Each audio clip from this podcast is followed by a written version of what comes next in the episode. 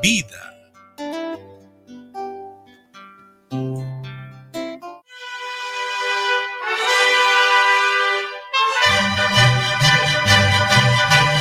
Para un buen despertar con un buen ánimo, venga y disfrute de un sabroso plato de menudo en Menudería Petrita, que desde 1950 está a sus órdenes para aliviar esa resaca cruel. Simplemente un buen menudo y una gran variedad de gorditas y tacos de guisado con tortillas recién hechecitas. No lo dude y véngase al mercado de San Antonio. Lo espera el buen Chavo y familia. Estamos ubicados en calle Rayón entre Lázaro Pérez y Fermín Riestra, local 98. O haz tus pedidos al WhatsApp 3318 65 73 93. Y recuerda, te esperamos en Menudería Petrita. ¿Sabes qué, Marcelino? Los comentarios vertidos en este medio de comunicación son de exclusiva responsabilidad de quienes las emiten y no representan necesariamente el pensamiento ni la línea de guanatosfm.net.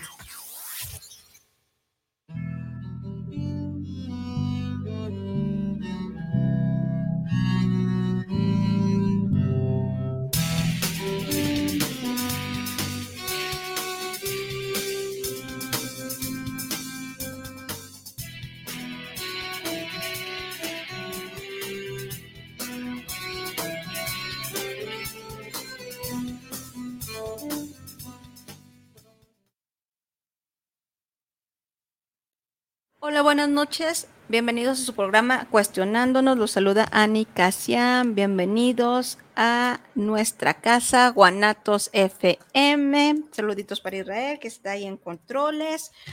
Pues me ve media, media formalita, ¿verdad? Muy bien, vamos avanzando. Vamos avanzando. Luego se me olvida. Como decía un gran, gran presidente de México, aunque no se note, vamos ganando. ya saben cuál es. Creo que todos dicen eso. Sí.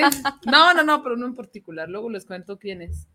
Pues bueno, Paulinita, ¿cómo te encuentras el día de hoy? Muy bien. ¿Cómo te va con la lluviecita? Este, me, me acabo de bañar un carro ahorita que venía, que estaba allá afuera. Entonces, pues dije, a ver si no pasa un perro, porque me va a miar. Pero todo bien, todo bien. Este, eh, ¿Qué tal tu semana? Voy a tratar de. La vida? Platícanos de ti un poco. Porque estás, estás, inventando nada más una entrevista. Sí. No, pero me acuerdo la primera vez que vine a este programa, me entrevistaste y hablé sobre todo eso.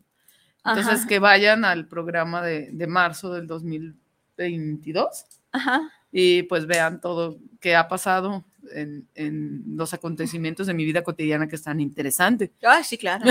no saben, pues, aumentó, nada más te voy a preguntar, ¿aumentó tu diversión? Uh, ay, desde que me conozcas. No sabes cuánto, ¿no? Te has convertido en la alegría de mi vida. Yo sé, yo sé. Eso me pasa seguido en las personas. Este, te, te comprendo y hasta te justifico. Ah, sí, claro. Ay, no. todo, todo bien. Este, estoy algo, este, ¿cómo se llama? De esas veces cuando no tienes las ideas claras. Confundida. Como todos los días.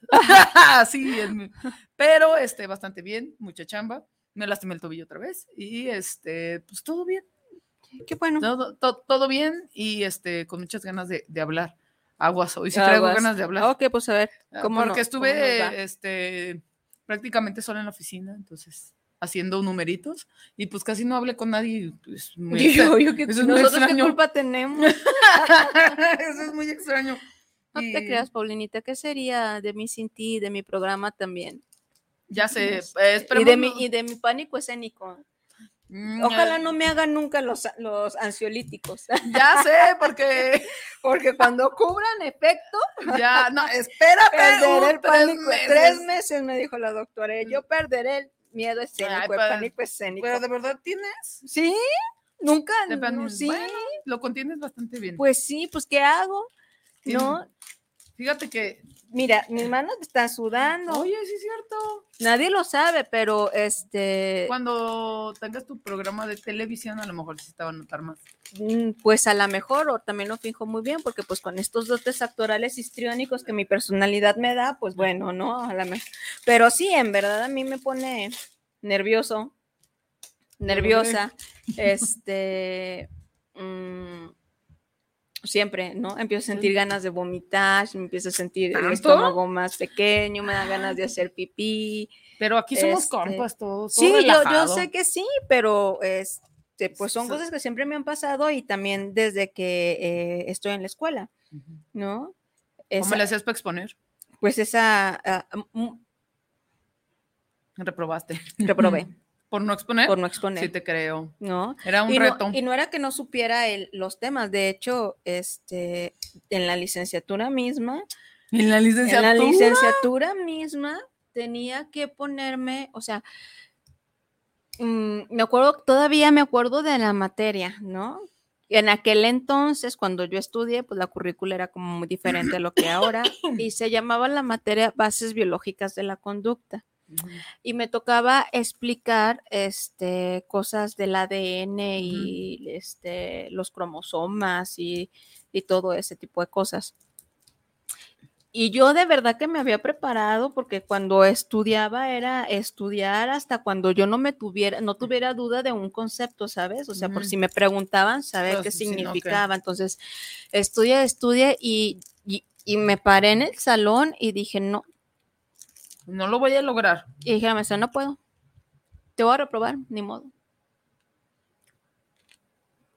No puedo. Entonces ya esa maestra, este, después me dejó un ensayo para poderme, porque no era que no supiera, si supiera, pues a mí me gustaba mucho eso, yo quería ser médico, ¿no? O sea, yo, yo quería ser médico, pero eh, entonces todo lo que era eh, eh, la neuro, neurociencia, este, no, sí, la, sí, la neuro, este, bases biológicas de la, consu- de la, de la conducta, eh, todo ese como bloque médico eh, me gustaba mucho. Mm, Entonces, eh, era muy frustrante para mí, Pues sí.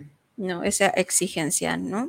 Y te- si me voy más para atrás, me voy más para atrás, pues sí, había como ese, ese, ese miedo a pararme en un escenario eh, sola, a hablar, ya sea cualquier escenario. Podían ponerme a bailar en el kinder, en la primaria, ¿no? Pero era como mi grupito, pero ir sola Mm. sí me generaba bronca. Entonces, las veces que mi programa se ha visto en- amenazada por estar sola, este, eh, nunca he dado un programa sola. Ay, no, de No, veras. nunca. Bueno, es que también es raro, como eh, tienes un tiempo bastante largo, Ajá. este, creo que sí sería muy difícil, muy difícil, y no por lo del el pánico que, que te da hablar a, a ti sola en, en público, pero es una ustedes pensar que esto es fácil, pero es una exigencia constante Es de estar exigencia. todo el rato, este, ¿cómo se llama? Conectando acá y acá, tu boquita Ajá. con tu cerebro y que tus temáticas no se vayan. ujú. Si ut- usted quiere ver el fracaso de esas de esos programas, ve a. Filosofía para Todos el lunes en el 6:30 de AM, que a mí me ha tocado dar programas sola mil veces y- y creo que sí es una exigencia distinta, pues. Eh, y eh, ¿qué- ¿en qué estábamos? Ah, sí, que, que te daba este, ¿cómo se llama? Que te daba un poco, un poquito de miedo hablar en público, pero eh, no hay fijón. Vamos a, a tratar de que no esté sola en el programa y que este, yo sí puedo hacer mi monólogo de 10 años Sí, yo sé que sí. de 10 años sola, pero este, esperemos que no lo tengamos que descubrir qué es lo que sucederá si tú estás este, sola en el programa.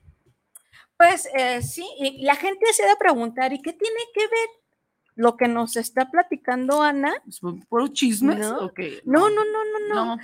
¿Qué tiene que ver lo que nos está ah, ah, este, platicando Ana eh, con el tema de ahora? ¿No? Traemos un tema eh, que se puso sobre la mesa y ha sido hasta tendencia es estas últimas semanas que tiene que ver con los libros de la SEP, donde los están acusando de que son comunistas, ¿no? Entonces, este, vamos a ir hilando una parte, gracias a Paulina y a sus conocimientos en, en- en- filosofía. comunismo. ¿no? Y el comunismo y en todos los sismos que hay en el mundo, terrorismo también. También, también. Este, eh, y vamos a estar eh, eh, revisando un poco este tema desde la parte como también educativa, mm, desde la parte del desarrollo. ¿no? De, de las habilidades eh, cognitivas intelectuales en el niño dentro de la escuela y cómo otras habilidades no se desarrollan en este, en este caso. Eh, y, y que empiezo yo hablando de a- habilidades que a lo mejor no se me fueron, des- no se me fueron desarrollando, ¿no? En No, mi tú- primera infancia. Este, bueno, en la segunda infancia, en el kinder, en la, en la primaria, porque pues nada más nos preocupábamos por aprender matemáticas, ¿no? Por aprender español. Aprende a poner Ajá. tu nombre todos los aprender días en tu cuaderno. tu- ujú, exactamente. Y los talleres que yo tomaba antes no era como un taller para poder hablar o para poder platicar o, o ni siquiera se cuestionaba lo que era vivir en comunidad o esta parte de relacionarte, de vincularte de- con el otro de una manera este, eh, asertiva. Teníamos ese dicho que el- y me tocó que una maestra intentara pegarme. ¿No? Entonces desde ahí viene como toda esa inseguridad. Sí. Me tocó, este, O que te digan que no puedes o no, no, sabes. no, no, que la letra con sangre entra, Ah, sí. ¿no? Me tocó, o sea, yo sí fui de la generación de que me tocó que a fuerzas me tenía que aprender las tablas, ¿no? A Ujú. fuerzas, A fajazos. a fajazos, ¿no? Este, que era algo de, a- o sea, apréndetelas.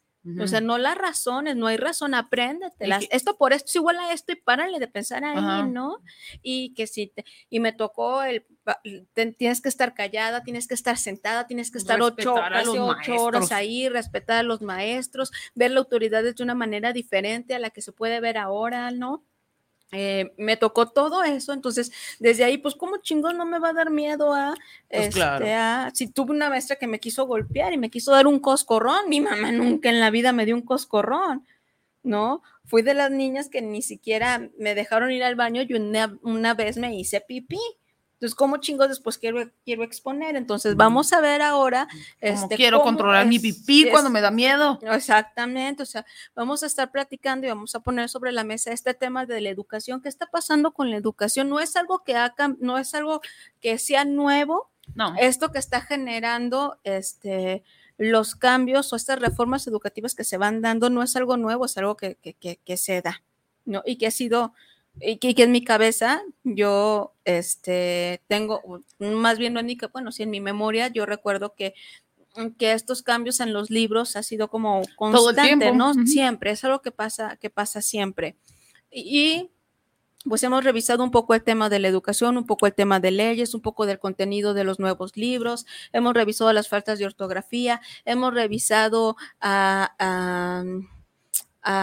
un- ciertos artículos, a ciertos autores, ¿no? Que hablan como de filosofía y de educación, hemos revisado eh, también a, a ciertos, este, youtubers o gente que se dedica a hacer, eh, ¿cómo se llama?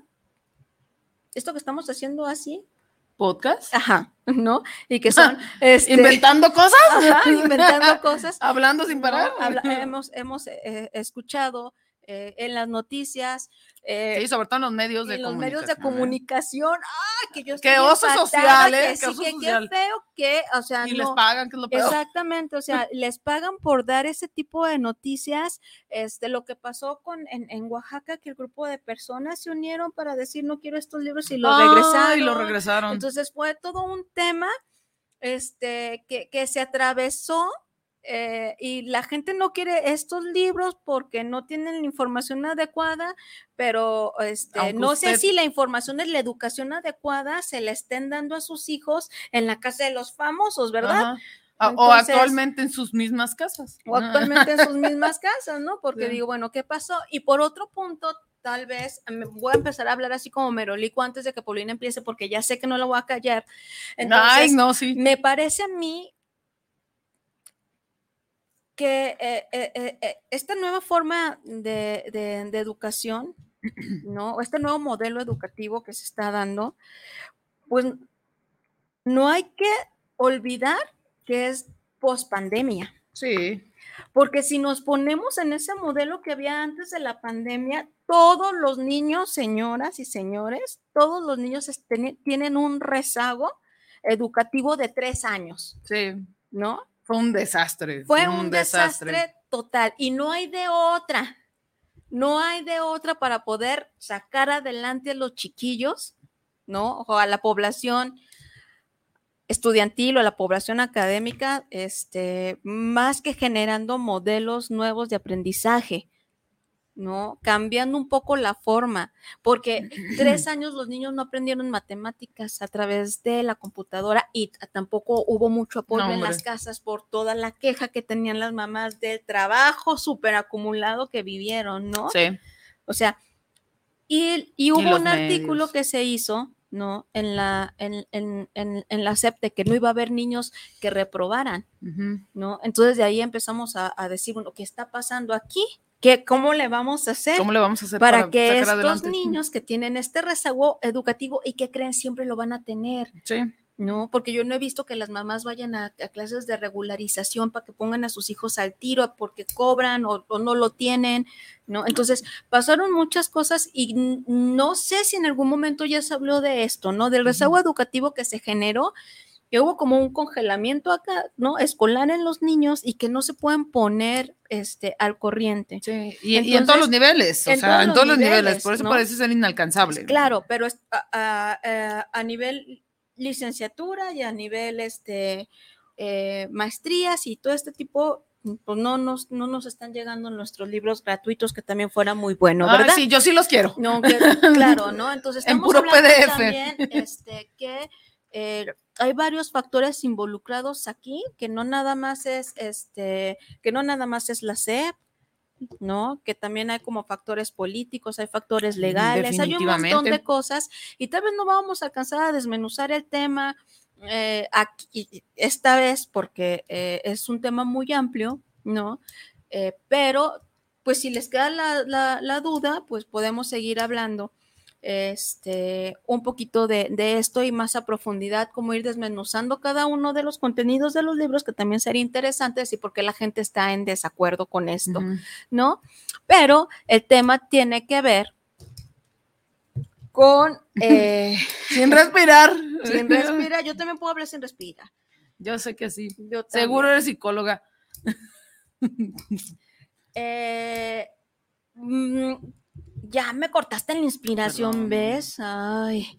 Oigan, este, a toda la gente que nos está es- escuchando, recuerden que pueden eh, escribirnos si tienen alguna, alguna duda o si tienen una aportación o si lo que tengan para, para, mm, para enviarnos es importante. Es más, y si no les gusta nuestra postura, pues también pueden este, escribirnos, escribirnos algo.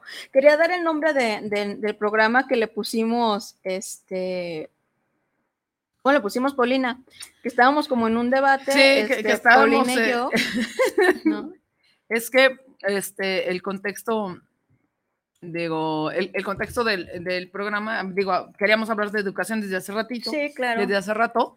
Y ahora que vimos todo el boom de los libros de texto gra- gratuitos, que se armó una, una polémica por, por los contenidos, pero parece ser que no son los contenidos realmente. Parece ser que es la forma en que los contenidos este, aparecen. Por eso, ¿cómo? ¿Ya, lo- ya encontraste? Sí, ya lo encontré. Ay, qué bueno. No, y que también este es un poquito como a, a- un poquito a la, a, pues sí, a una, a una burla, ¿no? Sí, sí, claro. Porque Este, nuestros chistes son súper sofisticados. Sí, claro, claro está. No, y es que la gente se pone de pechito, pues, y yo digo, Sí. bueno, este, qué desafortunado los comentarios de este señor a la torre que salen De en Javier noticiero, de Alatorre. Javier a la torre, ¿no? O sea, yo, yo no lo había A mí me dio escuchado. el chiste. Exactamente, ¿no? Ah, entonces, de ahí. eh, el fantasma del comunismo ronda los libros de la SEP. Así se nombra este libro porque es- los, los están acusando de eh, comunistas, ¿no? Entonces, pues nadie más para hablarnos de esto que pues la señorita y filósofa y, y- y maestra en bioética, ¿no? Este, y especialista en filosofía para niños y un montón. No me puedes decir que no hay, y aunque no te gusta que te digan, pues también es importante que aprendas a reconocer. Ah, es que acuérdate que en mi proceso educativo era, no, no es presumido, así como para ti fue al revés, pues para mí este, luchar con las voces en mi cabeza, pues tal vez si hubieran, este, en la escuela hubieran explotado mis capacidades de, de tener 70 voces acá, pues hubiera, ya ahorita estuviera en la NASA. Pues claro, ¿no? No, Claro. no es cierto. Entonces, eh, pues vamos a tratar de hablar a ver qué nos sale con toda esta mezcolanza con el tema de la educación en, en- México. Este, pero antes de eso, pues sí, queríamos hacer como una breve este, reseña de que se va a tratar esto y, y también una crítica, ¿no? Eh, pues no sé si Esteban, ¿cómo se llama? No, a este señora La Torre. Javier Alatorre. Javier La Torre, no sé si nada más leyó. Eh, Es que eso- fíjate que eso ya es otro subtema que porque es muy e- es muy sabido que en, la, en las televisoras más grandes, los medios de comunicación en México, de veras nada más les dan el guion. En otras, en otros lugares de- de- del mundo, cuando haces periodistas, y se dicen periodistas, ¿no? Dios me libre. O sea, este, hacen todo su consejo editorial porque es como si escribieras un, este, un, un artículo o un libro, hacen su consejo editorial y los presentadores saben de lo que están hablando, pueden compartir o no las líneas de la empresa, pero en México es bien sabido que nada más leen.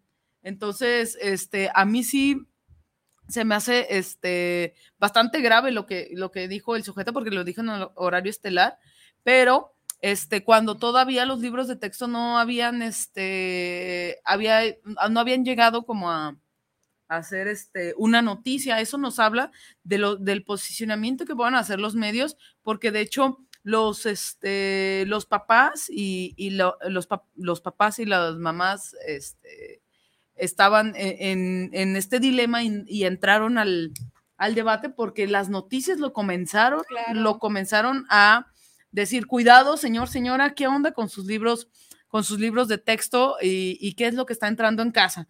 ¿no? Y que se me hace, aparte de una posición bastante chistosa este, y moralizante, pues de, de que otra vez la televisión nos diga que este, qué es lo valioso en, en- en- en la educación en México, pero aparte, qué es lo que los papás y las mamás deben de estar vigilantes. Nunca, nunca hace, desde solamente cuando cambian los libros de texto es cuando los papás y las mamás y la sociedad en general se preocupan por qué tipo de educación están, están, a este, están llevando a cabo sus hijos y se preocupan por qué, este, qué tipo de contenidos pueden ver cuando, este, obviamente sabemos que México es una, mm, este, es una sociedad también que se guía por, por los medios de comunicación. Claro, que pareciera ser que educan más que la escuela. Sí, y, y ese, esa es el- la gran problemática que este sujeto dijo que, el, que había un nuevo virus, el virus comunista, no era el coronavirus, no, pues nos atacamos a reír, claro. pero este, si ya lo vemos como, es un chiste, pues ya nos reímos y ya va. Pero no es un y chiste, lo dijo que realmente. o sea, yo creo que la gente no, no, a lo mejor se les hizo como el virus comunista, algo como la forma en como lo dijo con esa seriedad y con esa voz y con que yo dije, no manches, o sea, y que es la cara de las y noticias. que de es la cara de las noticias en horario estelar y, y con qué fundamento. Entonces, pues vamos a tratar de, de que nos expliques un poquito, Paulina, y que nos hables qué es esto de, de- de- del comunismo.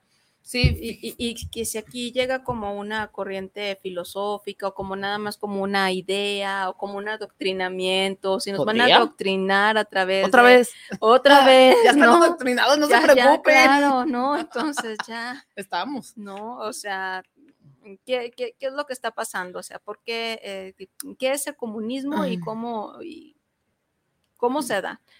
Digo, para empezar, no comenzó en México, ¿verdad? No es algo No, que tenga que ver con no, ese- es Uh, del que- idealismo alemán para allá. Exactamente. Entonces, ustedes no juegan latinos.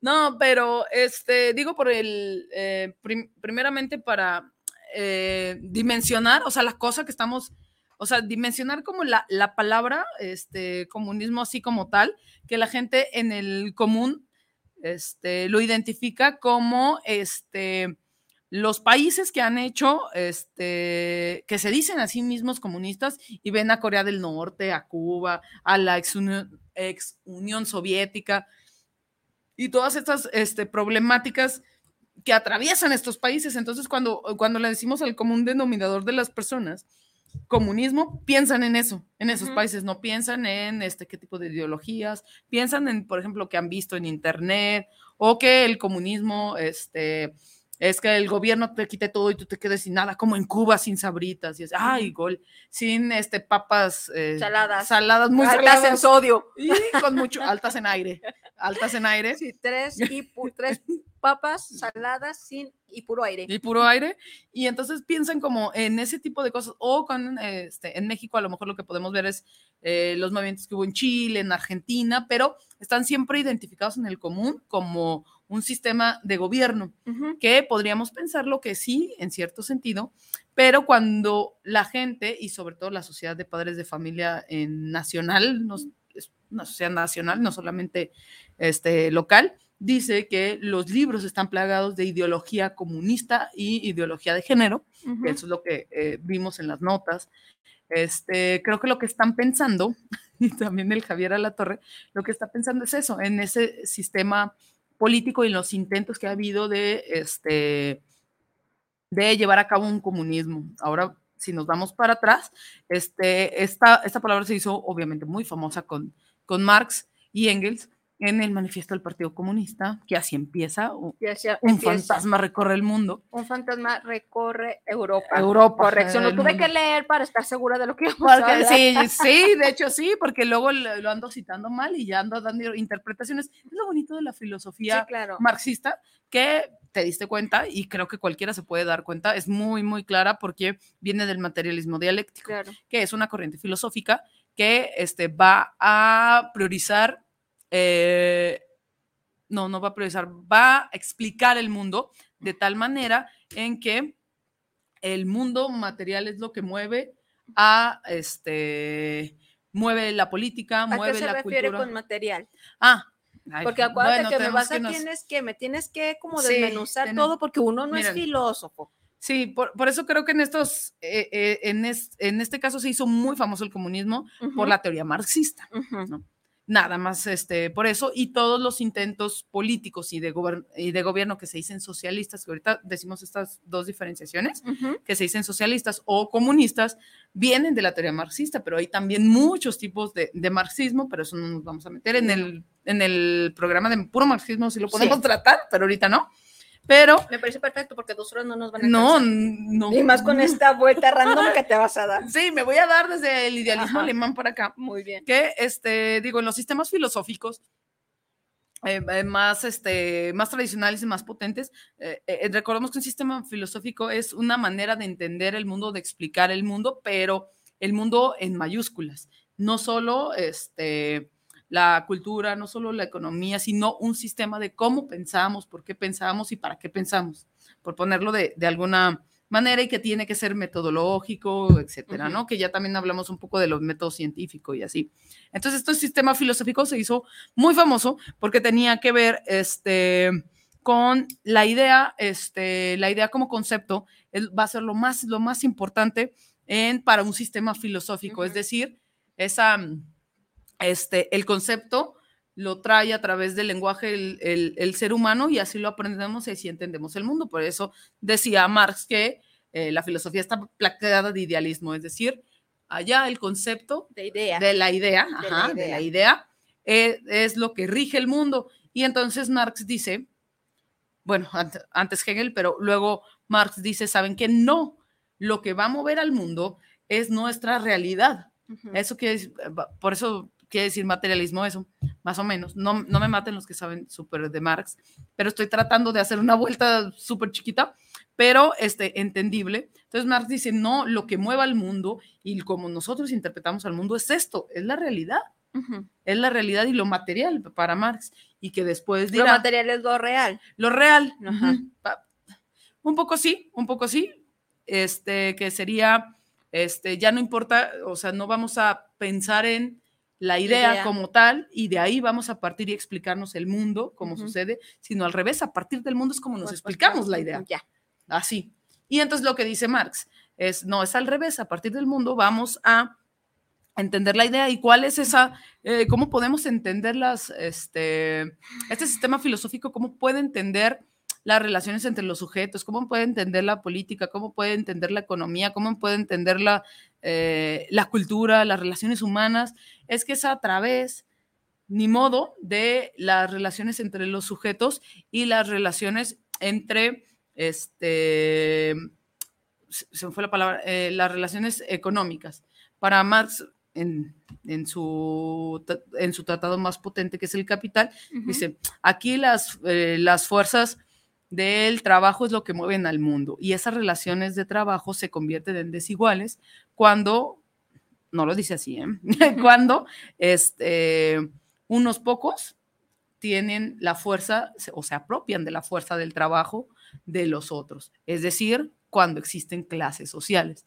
Esto es lo que mueve al mundo, las clases sociales. Por eso Marx también decía, y Engels, decían que el motor de la historia son las revoluciones las revoluciones en el sentido de bélico, pues, las revoluciones ideológicas como él que le dio también en, en, el- en la tradición filosófica se le dice que se le da la vuelta al idealismo. Esa idea no, más bien al revés. Vamos a explicar el mundo a través de lo material.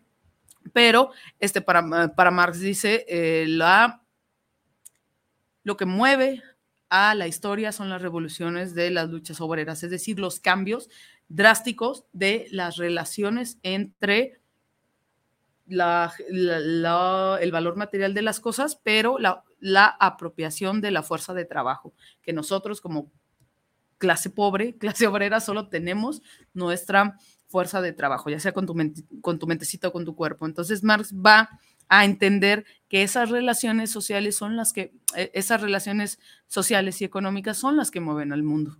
No otra cosa, no este, no el lenguaje, no este, no la idea, no este, no tu predisposición a, este, a la violencia, no tu predisposición al- a, la culturalización, por ejemplo, no. Esto es lo que va a ser el, punto de partida para entender que Marx proponía este, una, una vuelta a las, a las primeras, a las comunidades más primitivas del ser humano, que él decía, es que cuando estábamos en la, en, en la ciudad, si pensamos en una sociedad muy primitiva, todo mundo cooperaba para que las cosas sucedieran. Ujú. Cuando entran las relaciones sociales, las clases sociales, perdón, no las relaciones, también, También. eh, sexuales también, También. las relaciones, este, mm, eh, las relaciones de, de intercambio, cuando entra el valor de la cosa, de qué es lo más, eh, lo que, qué es lo más valioso monetariamente hablando, el trueque, etcétera. Entonces hace toda una vueltota para entender de eh, ser humano su estado, por decirlo de alguna manera, su estado de naturaleza en sus relaciones sociales es hacer comunidad y cooperar para que esa comunidad prospere, no apropiarse del trabajo de otros, porque así se hacían del principio, que fue lo que pasó, que las, eh, las relaciones sociales y las, las clases sociales son las que vienen a darle la madre, según Marx, no dice así tampoco, a darle la madre a cómo deberíamos de, vivir los seres humanos. Y esto lo entiende Marx como un, un- filósofo también que, que hace todo un sistema para entender todo el mundo, lo hace en la política, lo hace en la, hasta en la ciencia, hay obviamente relaciones de poder y relaciones este, de reapropiación del, de- del trabajo del otro, etcétera. Y entonces, a través de ese sistema, él dice, hay que volver a los primeros principios del ser humano cuando no teníamos clases sociales, porque eso es lo que chingó al mundo. Y ya, estamos este, pensando en que ese es el sistema, pero ahora para entender un poco de dónde, hasta dónde van tan lejos de decir que los libros de la SEP son comunistas, este, primero hay que pasar por el socialismo. Pensemos que en este, en- en la gran obra este, que hace Marx, que también hace como el, el recuento de cómo, es- cómo llegan a ser estas eh, clases sociales, cuál- cuáles, este, cuáles son sus problemáticas y también entiende la economía de manera muy, muy, este, muy, muy explicativa. Es, por eso es bonito leer a Marx, porque es muy explicativo todo el tiempo, todo el rato. Y este, dice, bueno, para que se dé esa primera comunidad, por eso se llama comunismo, digo, lo pueden encontrar en las traducciones y así, es alemán, recuerden, pero este, para que se dé esa comunidad primitiva, tenemos que pasar, como ya estamos en esta sociedad del plusvalor, ya estamos en esta sociedad de explotación, tenemos que pasar por ciertos procesos sociales, por ciertos procesos históricos. El primero sería llegar al socialismo. ¿Cómo se llega al socialismo?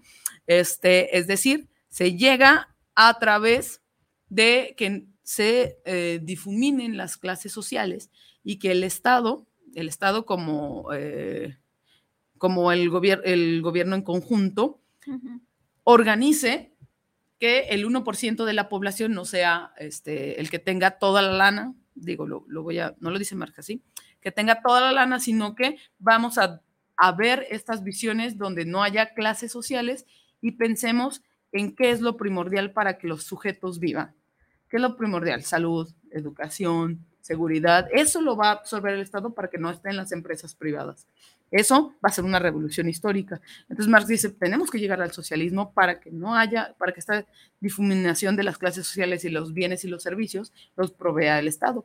Ese es el intento, por ejemplo, que se hizo en Cuba, Ujú. por ejemplo, que se hizo en la Unión Soviética. El Estado absorbe todo, todo, todo, porque es mi obligación, el Estado lo tiene que obligar. Para Marx el socialismo es un Estado fuerte que pueda este, meter mano este, en satisfacer las necesidades básicas de los seres humanos, no un iPhone 7, no, sino que comas todos los días, no que comas caviar. Y que comas lo que tienes que comer. Ajá, y que por eso involucra, por eso es un sistema tan grandote, involucra todo. Entonces, la siguiente, dice Marx, ese es uno, pero tenemos que llegar al estadio perfecto porque todavía va a haber alguien mandando, alguien obedeciendo, etcétera.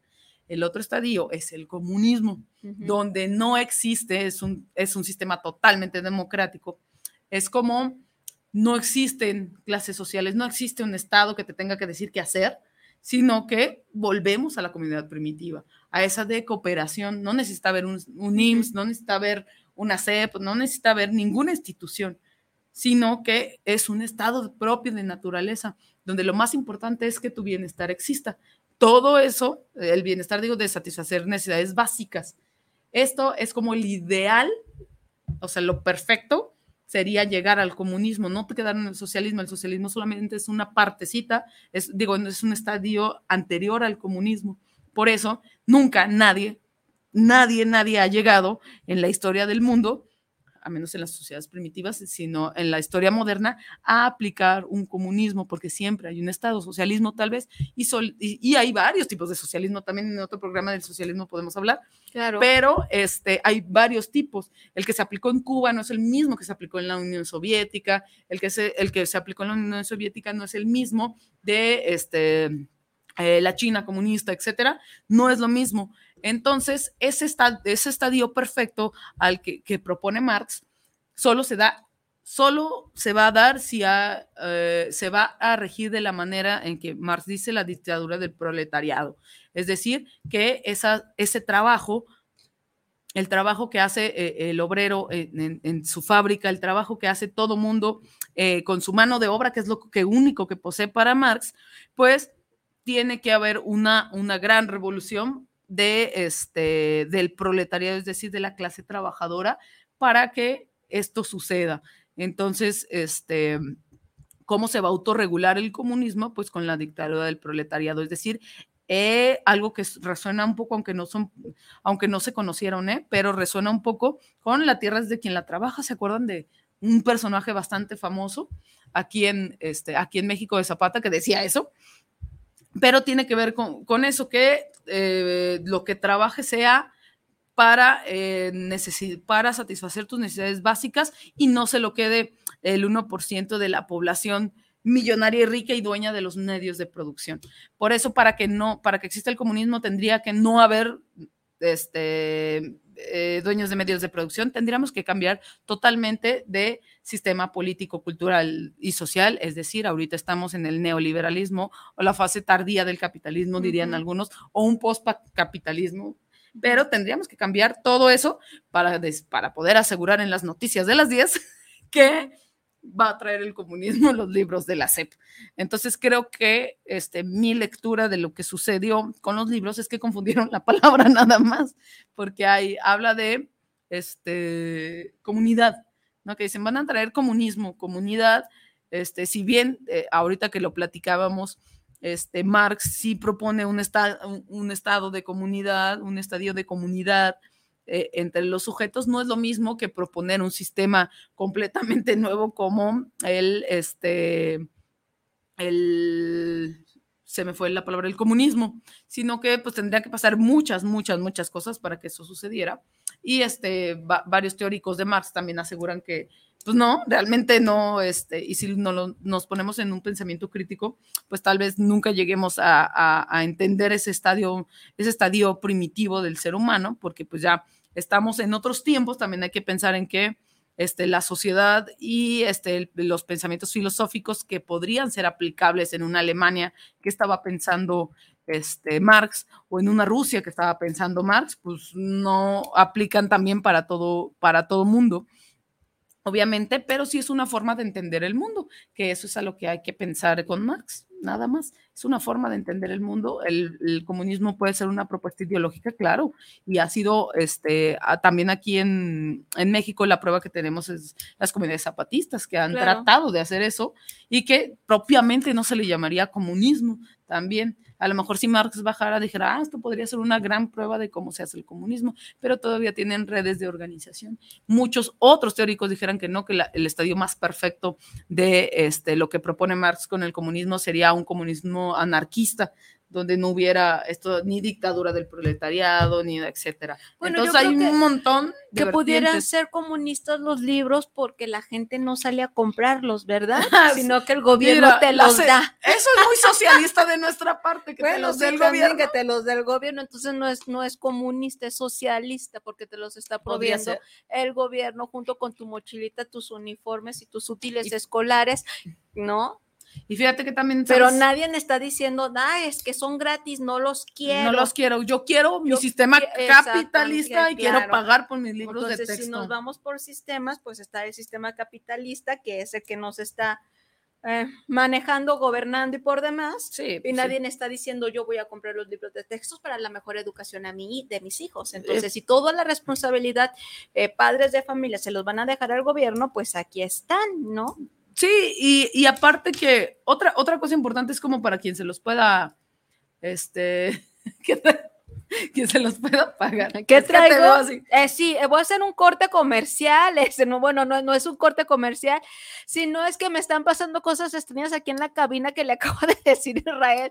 No, Ah. ah, señor dueño de Guanatos FM, alguien me anda toqueteando. Yo no soy. no es Yo Paulina. aquí tengo mis manos todo el Me tiempo. tuve que quitar los aretes Ay, qué miedo. Ya. y es- porque me ¿sabes? los están, mueve y mueve los aretes de un lado y del otro. El aire no me está dando de No, frente lo porque la señorita Paulina dio, volteó el aire porque no le gusta, no, lo- no le gusta tenerlo en la carita. No. Entonces, y de repente así de que me están agarrando el, el- el Yo no soy. cuello. Este, Entonces, este, Ah, por eso andas en Eh, incomodidad. Ah, eh, eh, aguanta. ¿quieres? Avísame, carnalito. ¿Sabes No, qué? imagínate, me empiezan a susurrar aquí si me voy a No. salir corriendo. No, yo junto contigo, no, no manches. Es que, ¿sabes qué puede ser el fantasma del comunismo? el fantasma, Ya vete, del Marx, fantasma Marx. del comunismo. Ya vete, no va a venir el comunismo, no, va- no se va a hacer aquí en México, no se va a hacer. No, no, y tampoco le voy a decir. ¿Quieres que te cambie el lugar? Sí, Sí, que te a- a agarren ver, a a ver, aquí, yo que me ando con mis super arracadas acá super padres y de repente me testereaban una y yo así, ¿qué está pasando? ¡Qué estrés! Mira, vamos a hacer un, eh, vamos a hacer la aplicación de Metro si ahora que estamos hablando de esto. A ver De- a ver si es aquí o, o eres tú. Si eres tú, pues yo- ya le corro porque si soy yo, pues me internan en el San Juan de Dios por estas alucinaciones kinestésicas Ah, auditivas. sí. sí. está, sí, sí. Eh, Si escuchan a Paulina, no es producto de mi imaginación. sí soy. ah, soy- eh, vamos a estar como el del club de la pelea al rato. Este, era, era todo producto de tu imaginación. Sí, Ay, es si ya, no- si no la han visto, véanla, ya Es les conté el no, final. es, no, es, es- no es la primera vez que me pasa. ¿Aquí? Ya- Ajá, ves que lo traes hasta volteé. y Sí. dije, que, eh, no es la primera vez que me pasa en, en, en, en, en la cabina. Este, pero bueno, también tiene que ver que, que, que, pues que son fincas antiguas, ¿no? No, y que además ah, pasa un montón de gente también. aquí. ajá, entonces, este, Israel, ya te pido que hagas la limpia, no nada más que sanitices el lugar. Va de retro, Satán. Armonizando. Voy a. Perdón por este, este, este Es informe. Eh, eh, pero sí yo fue- pregunté porque pues te vi como dije, pues qué trae. Sí, sí, sí, pues sí, este, ya, ya te iba a decir, sí te iba a decir, Paulina, cámbiame del lugar, porque sí, era, es que era muy, muy, muy, Muy una insistente. sensación muy, muy rara que yo dije, pues es el aire, ¿no? No, lo volteé a mí. Entonces yo de repente también estaba con mi mano así como testereándome la oreja para ver si, pero no, es como si alguien estuviera jugando con mi aretito y dije que, ay, no, dije, "Deja, mejor, mejor, mejor se los dejo aquí en la mesa por si quiere jugar con ellos, venga y los saca de aquí. Ahí, de ahí, no, quieren la persona completa. No, No, ya, me- Ay, ya ah, también quítame el collar. Ya no quiero tener nada que me esté ahí como. bueno, mientras tanto. Mientras este, tanto, Lo que les decía es que, pues, Max, vete, eh, invocamos a su fantasma. Yo creo que se emocionó porque. No, pues lo súper enredado. Israel, me mandas a corte mientras que arreglamos Ya. estos asuntos Ya. técnicos, por favor. Ay, sí, cierto, ya viene el corte.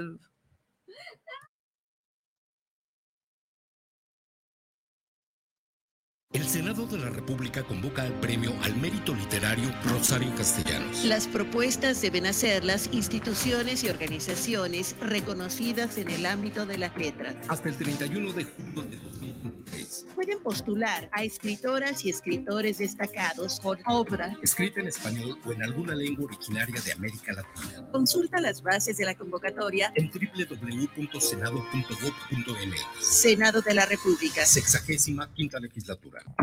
Empresa Mexicana de Educación Financiera y Desarrollo Empresarial, con 12 años de experiencia, te ofrece ganancias mensuales con interés compuesto mejor que cualquier banco o casa de ahorro. Llámanos al teléfono 33 12 44 34 05. Amigos, les habla Betty Altamirano para poner a sus órdenes mi centro de salud integral Abundia Holistic, en donde les ofrecemos los siguientes servicios. Psicoterapia holística, terapias energéticas, terapias de tanatología, terapias de teta healing, hipnosis clínica, reiki tibetano, Reiki angélico y Reiki Karuna, barras de access, sanación con ángeles, numerología, reflexología, digitopuntura, lectura de tarot y mensajes angélicos. Además, impartimos cursos, talleres y conferencias. Informes por WhatsApp al teléfono 3313 1903 97. Abundia Holistic.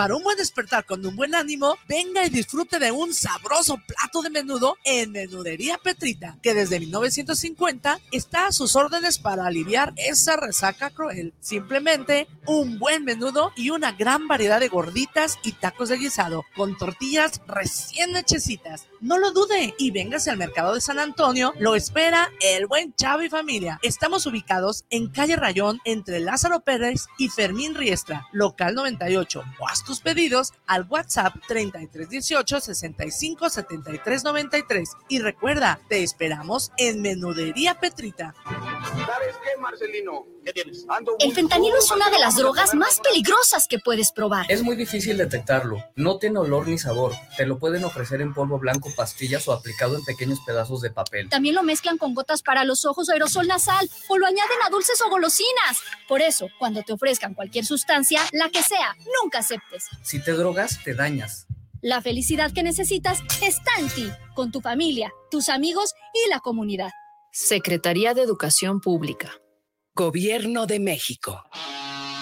Atrevida, formal, divertida, única. ¿Cuál es tu estilo? Estela Boutique tiene la moda que buscas. Ropa importada y de línea que resalta tu belleza y personalidad. Comprueba nuestra variedad, calidad y precio justo. Te esperamos en Venustiano Carranza, número 696, en la Colonia Constitución.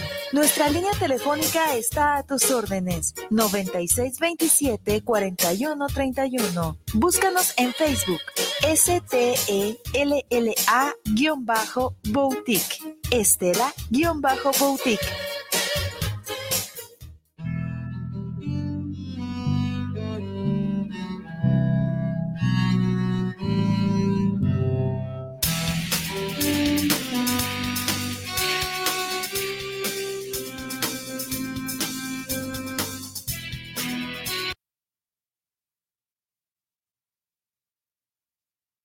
Ay, Hola, pues ya estamos de regreso aquí en su programa cuestionándonos después de, de, los avistamientos.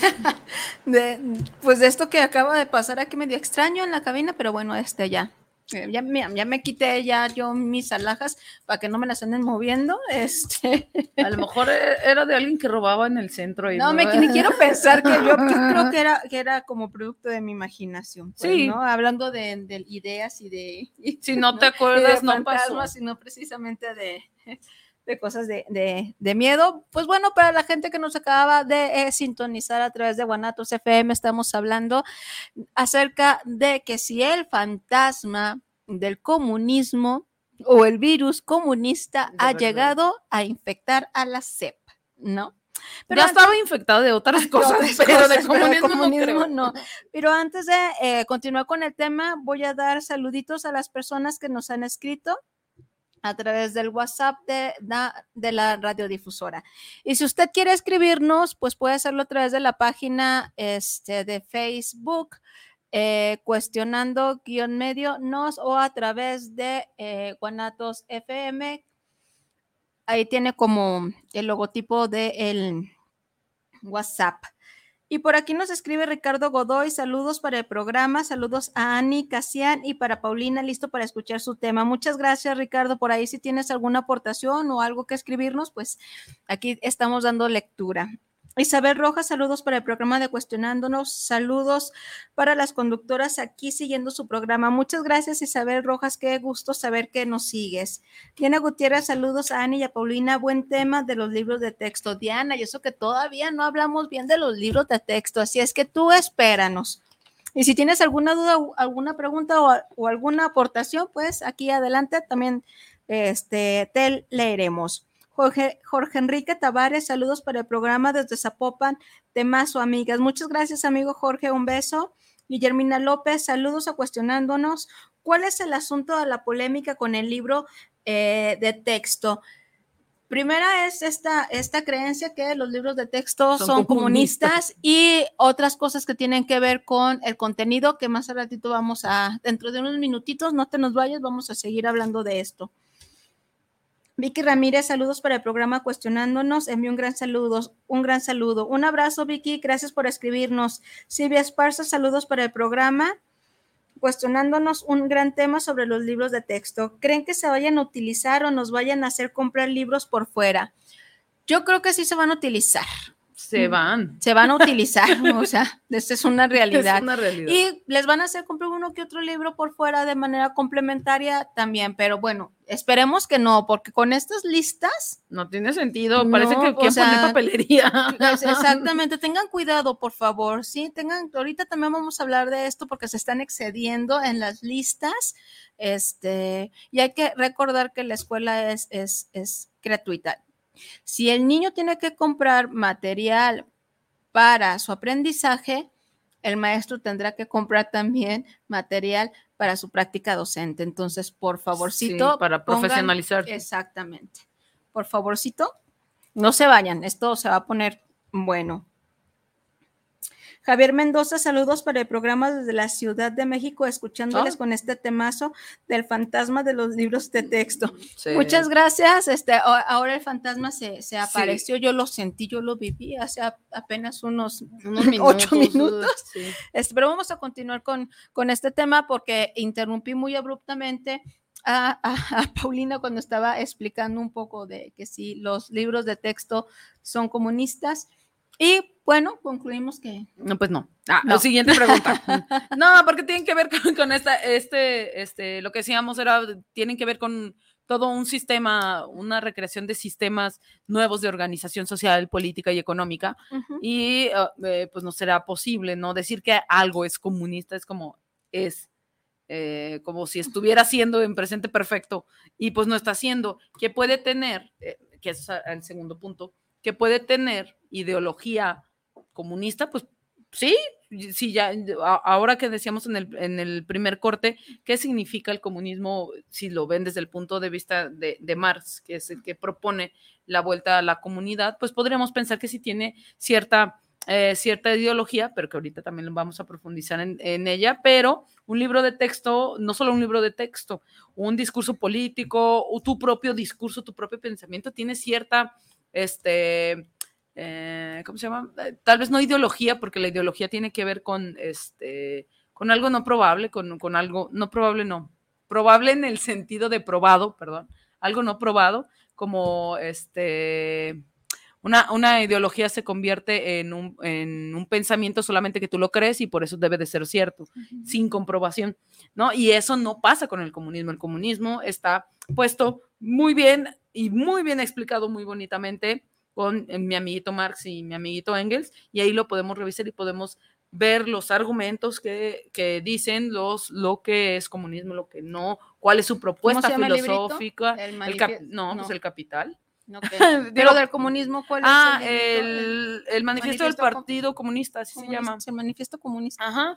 Y es muy, muy este, descargable y muy fácil de leer, es muy chiquito también, pero es una, este, es un, van a encontrar igual eh, contenido filosófico, por supuesto, pero que pueden... eh, Yo tengo una edición que descargué hace rato bien explicable, entonces igual lo, lo subo a la página de este de cuestionándonos por si quieren ahí si les interesa Sí. entender un poquito porque no hay otra cosa mejor ante este tipo de cosas que el conocimiento. pues, ¿no? ¿Qué quieres decir con eso? Pues no- vete. No puedes fuentes. decir que este son comunistas cuando ni siquiera sabes qué significa el O comunismo. que si esté mal. ¿no? O que si esté mal. Si los libros de la SEP fueran comunistas, yo me vuelvo maestra ahorita claro. de la SEP, o sea, quiero. o sea, qué chido, qué bueno. No. ¿no? Y, y es como cuando decían en el, cuando el movimiento estudiantil aquí en México estuvo muy potente, decían que, o la URSS también estaba, este, era bastante famosa que el comunismo iba a venir por ti en la noche y te iba a comer.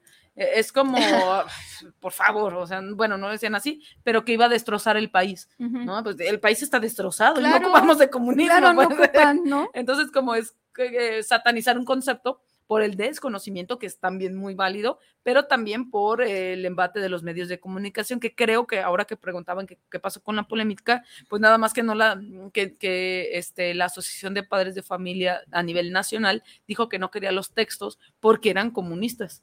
No, y porque, porque eran comunistas, porque no son científicos. No, pues no, señora, no van a ser científicos los libros que su hijo ocupa en la primaria, no necesita.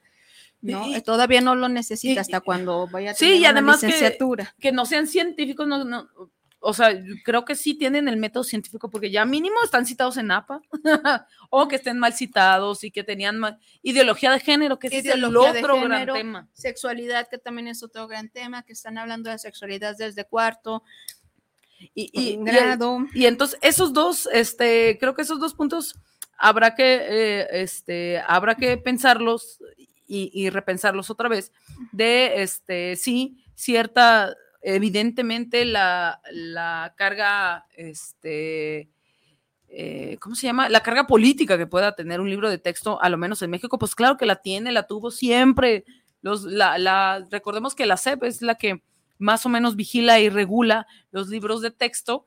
Entonces la, es la encargada de, vigilar cómo se están haciendo estos procesos, pero también cambia con las administraciones, obviamente. No es lo mismo eh, un partido, cierto partido político que esté en la institución a otro. Por eso estos cambios que se han venido dando en el en, la educación, en, la propuesta educativa que, que- tiene la SEP, que tampoco ha salido completamente, sino nada más al- algunos, este, eh, pues algunos vestigios vimos allí en, en prensa y etcétera, pero que esta propuesta educativa es bastante lógica con la propuesta de gobernabilidad que tiene el presidente actualmente y con la propuesta que este, tiene para, para sacar adelante eh, lo que él piensa que- que hay que sacar adelante en el país.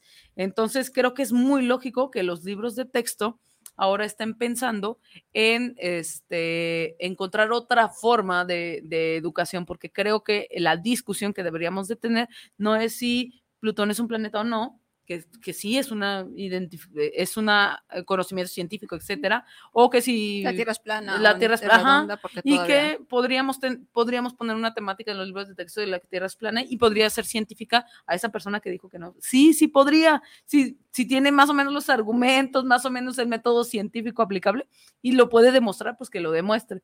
Pero este, creo que la, la- la discusión es como, este, es una falsa, es un falso debate, pues, de que estén mal escritos, pues sí. Desde que yo, este, me acuerdo en mis libros de primaria, tenía errores, sí, sí tienen errores, pues hay que cambiarlos, pero este, el problema creo que de fondo es la forma en la que se está haciendo la propuesta educativa nueva, es decir, la manera en que los niños y las niñas están, la propuesta es que los niños y las niñas aprendan de diferentes maneras y aprendan diferentes cosas a contenido, este, mm, ¿cómo se llama? Contenido eh, que, que no esté de acorde a sus realidades. Entonces, la propuesta, y que al menos eso dice la CEP y lo que leímos de manera oficial en, en su página, es que es otra propuesta educativa completa y que este, aparte también maneja la interdisciplinariedad. ¿Te me vas a dejar hablar? Todavía no. No. Todavía no. bueno. Todo- mira, yo pensé que estabas asustado por lo No. del fantasma, entonces yo por eso. Y este, creo que la gran discusión de fondo es Ya esa, me voy de los cómo. ya, ya te están corriendo desde hace rato.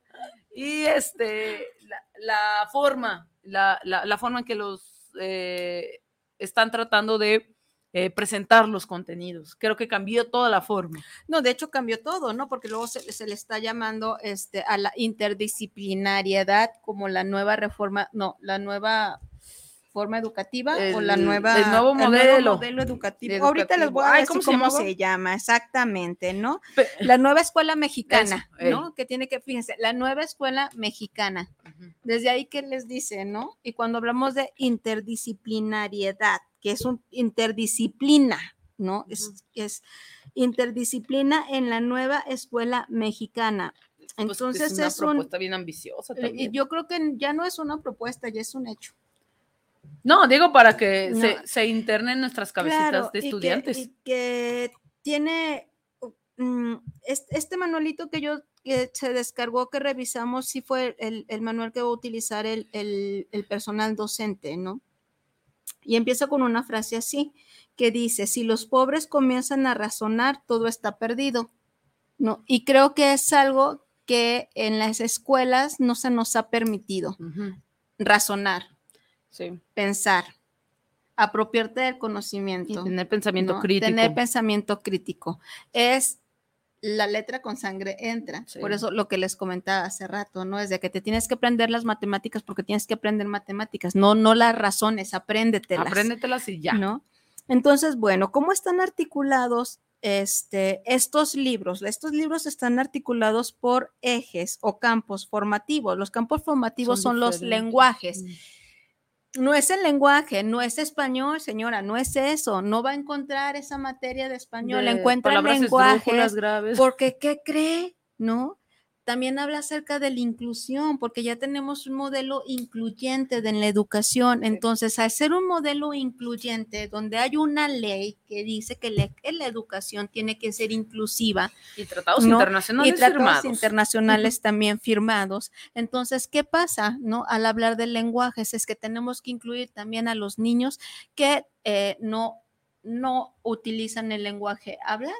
¿No? Entonces utiliza el lenguaje de señas mexicanas. ¿no? Y en los libritos que yo estuve revisando de, los, de, la, de la SEP, en estos nuevos libros viene el apartado del lenguaje ¿no? En señas mexicanas, ¿no? Hablamos, entonces hablamos de ese tipo de lenguaje porque la escuela está obligada a incluir a las personas que tienen alguna condición diferente a lo de los niños, o sea, todos lo los niños son diferentes, ¿no? Pero eh, va a trabajar con un niño que tenga este autismo, con un niño que tenga Asperger, con un niño con síndrome Down, con un niño que tenga alguna condición. Entonces, ¿qué se tiene que hacer? Pues incluirlos porque hay leyes Y que el- que, lo, eh, que lo exigen, porque ya pasamos esos modelos antiguos de la educación especial. Sí, sí. No, ya no hay. que es otro ¿no? modelo y que nadie se quejó cuando se cambió. Exactamente. bueno, Entonces, sí, un poco. eh, tenemos que ser eh, como inclu- incluir, ¿por qué? Porque también este bueno, ahorita les voy a decir un poquito, eh, un poquito más. Los, estos campos formativos son lenguajes, saberes y pensamientos científicos. ¿Qué tiene que saber el niño? Y el pensamiento científico, el niño no va a ver ciencia, no va a ver química, no va a ver física. Antes de poder hacer eso, no tiene que tener un pensamiento científico. Sí. ¿Cómo va a lograr el niño adquirir un pensamiento científico acerca de su medio ambiente, Sí. lo que le rodea? que ¿no? se llamaría el pensamiento pre-científico. Claro, ¿no? O sea, que no al niño decirle, este, eh, el, el agua, cómo El- llueve, ¿no? El punto de ebullición El- del agua son 100 grados centígrados. Exactamente, ¿no? Cuando el niño ni siquiera a lo mejor va a tener otra, o está en una, en una, en una comunidad rural y el acceso al, al- a la luz o a la energía o al fuego o a lo que sea va a ser difícil, o, a, ¿no? o a los significados que pueda tener una persona en la costa del agua, Del agua. a nosotros que no estamos No. cerca de la costa. etcétera. Entonces es pensar acerca de cómo, cómo yo, pues ahora sí pensar en la infancia y las necesidades que tiene la infancia, ¿no? Que tienen los niños, esa misma curiosidad que ellos tienen por aprender, que se ponga en práctica. y que es súper perfecta para el pensa, para el Claro, desarrollo para del el, pensamiento. del desarrollo del pensamiento. Entonces, ese es uno también de, ay, se me borró aquí, que es saberes y pensamientos críticos del humano y lo comunitario, ¿no? Entonces, Eso es no- pura ética aplicada, seguro. espérate, ¿no? Del humano y del humano y de lo complementario. ¿Por qué te digo espérate? Porque el siguiente este campo lo dice. Entonces, del humano y, de complement de- y lo comunitario es de cómo ser persona en un medio comunitario, ¿no? Cómo Ah, eres parte de una comunidad. Y ha ¿no? de ser algo previo a Sí, pero también, naturales. exactamente, pero también ves cosas, ¿no? De por qué soy humano, ¿no? ¿Qué es lo que me hace ser humano? Ser, y luego ya después de ser humano y nacer con una ¿Cómo condición de humana, ¿cómo soy persona? Y cómo a través de ser persona voy a participar en una comunidad, que hay comunidades educativas, que una comunidad educativa es la escuela. Y ¿no? una comunidad de indagación también, lo puede También, ser la escuela, que es otro modelo educativo. Que son modelos educativos, ¿no? Entonces, eso es hacer comunidad, ¿no? Eso es hacer las cosas comunitarias, tener Sí. algo en común No y el participar, comunismo. no, no el comunismo, y hacer partícipe de esta comunidad porque tiene un gran peso, ¿no? Claro. Si cuando la comunidad se mueve. ¿no? Pues se pueden hacer hasta políticas públicas de no sé qué cosa, ¿no? O sea, se puede- Marx tenía razón, mira, si son Claro, comunistas son comunistas. Y luego ahí viene la Sí. parte favorita de Paulina, ética, naturaleza y sociedades. Qué bonito, miren, ahí está. ¿No? Tenemos que tener pensamiento ético antes de saber si dos más dos Son son, cuatro. cuatro. O este, qué significa el poder, el poder de- de- del conocimiento de las personas. Entonces, estos son los campos formativos donde se van a estar formando sus chiquillos, ¿no? Por eso son formativos. Formativos, donde no nada más va a ser español, donde no nada más va a ser sujeto y predicado, sino el sujeto y predicado cómo son en ¿De el qué? mundo. Eh, ¿De ¿no? qué o de o sea, eh, de- donde las palabras van a adquirir otro significado más allá que eh, si es esdrújula, si es grave, no, si es sobre esdrújula, ¿no? Sino que todo va a adquirir un significado diferente y que tiene que ver con la exploración del medio en el que el niño esté a partir de sus propias vivencias. Y lo cual no conduce a una locura total de que ya no vamos a saber cómo escribir eh, esdrújulas y palabras esdrújulas y graves. Sí, esto es eh, la primera formación Cla- es la para que la formación. siguiente pueda. Señora, tres años su hijo ha pasado sin saber. Nada. ¿no? Hasta inició la pandemia en tercero y seguramente ahorita está en sexto, próximo a, la, a la secundaria. Y créame que si le pregunta, no va a saber, ¿no? Y tenía libros de texto y antiguo. tenía el libro de texto antiguo, ¿no? Entonces, y, y a qué voy con esto? A que no se están eh, tomando en cuenta como otras habilidades en los niños. De hecho, aquí también hablan acerca, acerca de las nuevas tecnologías, ¿no? Este, a- a- a- habla de... eh, de la importancia de las redes sociales, pero desde, desde la parte del aprendizaje y entrar a ese mundo eh, digital, ¿no? ¿Y qué significa? Ni qué significa. Porque- y justamente ahora, este, a Paulina en su teléfono le estaban llegando montones de empleos que tienen que ver con esta era digital, ¿no? Sí. De- de- que es este creador de contenido, Creador de y contenido. esto, y aquello, y el otro. Y, Asistente de YouTube. y- y ahí no necesita matemáticas, ¿verdad? Ay, no, No, ahí, ahí solo los necesita, algoritmos. ajá, ahí necesita Necesita tener conocimientos sobre las tecnologías. No, y además, este, ahora, ahora que lo, que lo mencionas, uno decía este, que tuvieras este, habilidad para resolver problemas, pero esos problemas no son de dos más dos. o No, sea, dos, no. de- habilidad para resolver nada más eh, cualquier complicación. Y que Ahora- es un pensamiento previo. Los ejes articuladores, este, con los que los maestros van a trabajar, tiene que ver con la inclusión, lo que estamos obligados, viene en la ley. el pensamiento crítico. Ah, dice pensamiento Dice crítico así. pensamiento crítico Muy tal bien. cual, interculturalidad crítica, ¿no? Igualdad de género, vida saludable, Que urge. que urge, Que nos urge. apropiación de las culturas a través de la lectura y escritura, artes y experiencias escénicas. En esta parte de apropiación de las culturas a través de la lectura y la escritura, ahí vamos a encontrar un poco de historia, en donde ya no se va a contar la historia, ¿no? A través de la visión del español. ¿no? Que era algo De los europeos. De los europeos. Sí, está muy interesante. Este, porque eh, esa era otro, otra queja que digo, ¿por qué se están quejando de eso? Eso está bastante bueno. De este, contarle como la, esta, esta etapa de, de la conquista, pues no es conquista, es una invasión, eh, la invasión de los pueblos europeos a Mesoamérica o a este, la caída de Tenochtitlan, ¿no? Este, la invasión, el saqueo, eh, la matanza, yo qué sé, de, de Tenochtitlan, ¿no? Que eh, este, lo que estaban, lo que estaban planteando en, en- en- en este eje era contar la historia desde nuestros antepasados, que son este, nuestros pueblos, eh, los pueblos originarios de, de México y de Mesoamérica, contarlos desde nuestra visión, porque pues nosotros somos mexicanos, que los europeos cuenten su historia y que los mexicanos contemos nuestra historia, lo cual está bastante bien para entender los de los dos mundos, que no vamos a ver a Cristóbal Colón, sí, sí lo vamos a ver, pero desde la visión cómo lo vivió nuestros, nuestros pueblos originarios y cómo lo, lo viven los mexicanos. Pues, eh, a mí me parece extraordinaria la historia, leí un pedacito porque no bajé todo el libro, Claro. pero está genial entender desde, desde dónde posicionarnos y eso también cambia la visión de la, de la realidad, de, de la realidad en la que están conviviendo los niños y las niñas. Decir conquista es distinto a decir a la caída de Tenochtitlan.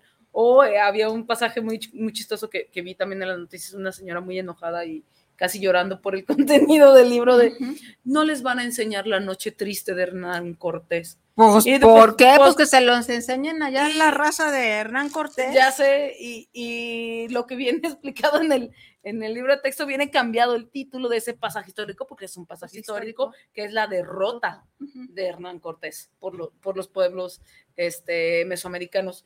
¿Qué es lo que pasó? Pues lo derrotaron y por eso lloró, pero estaba puesto el foco de la historia en que el gran Hernán Cortés lloró, pues a quién le importa, ¿no? Sí.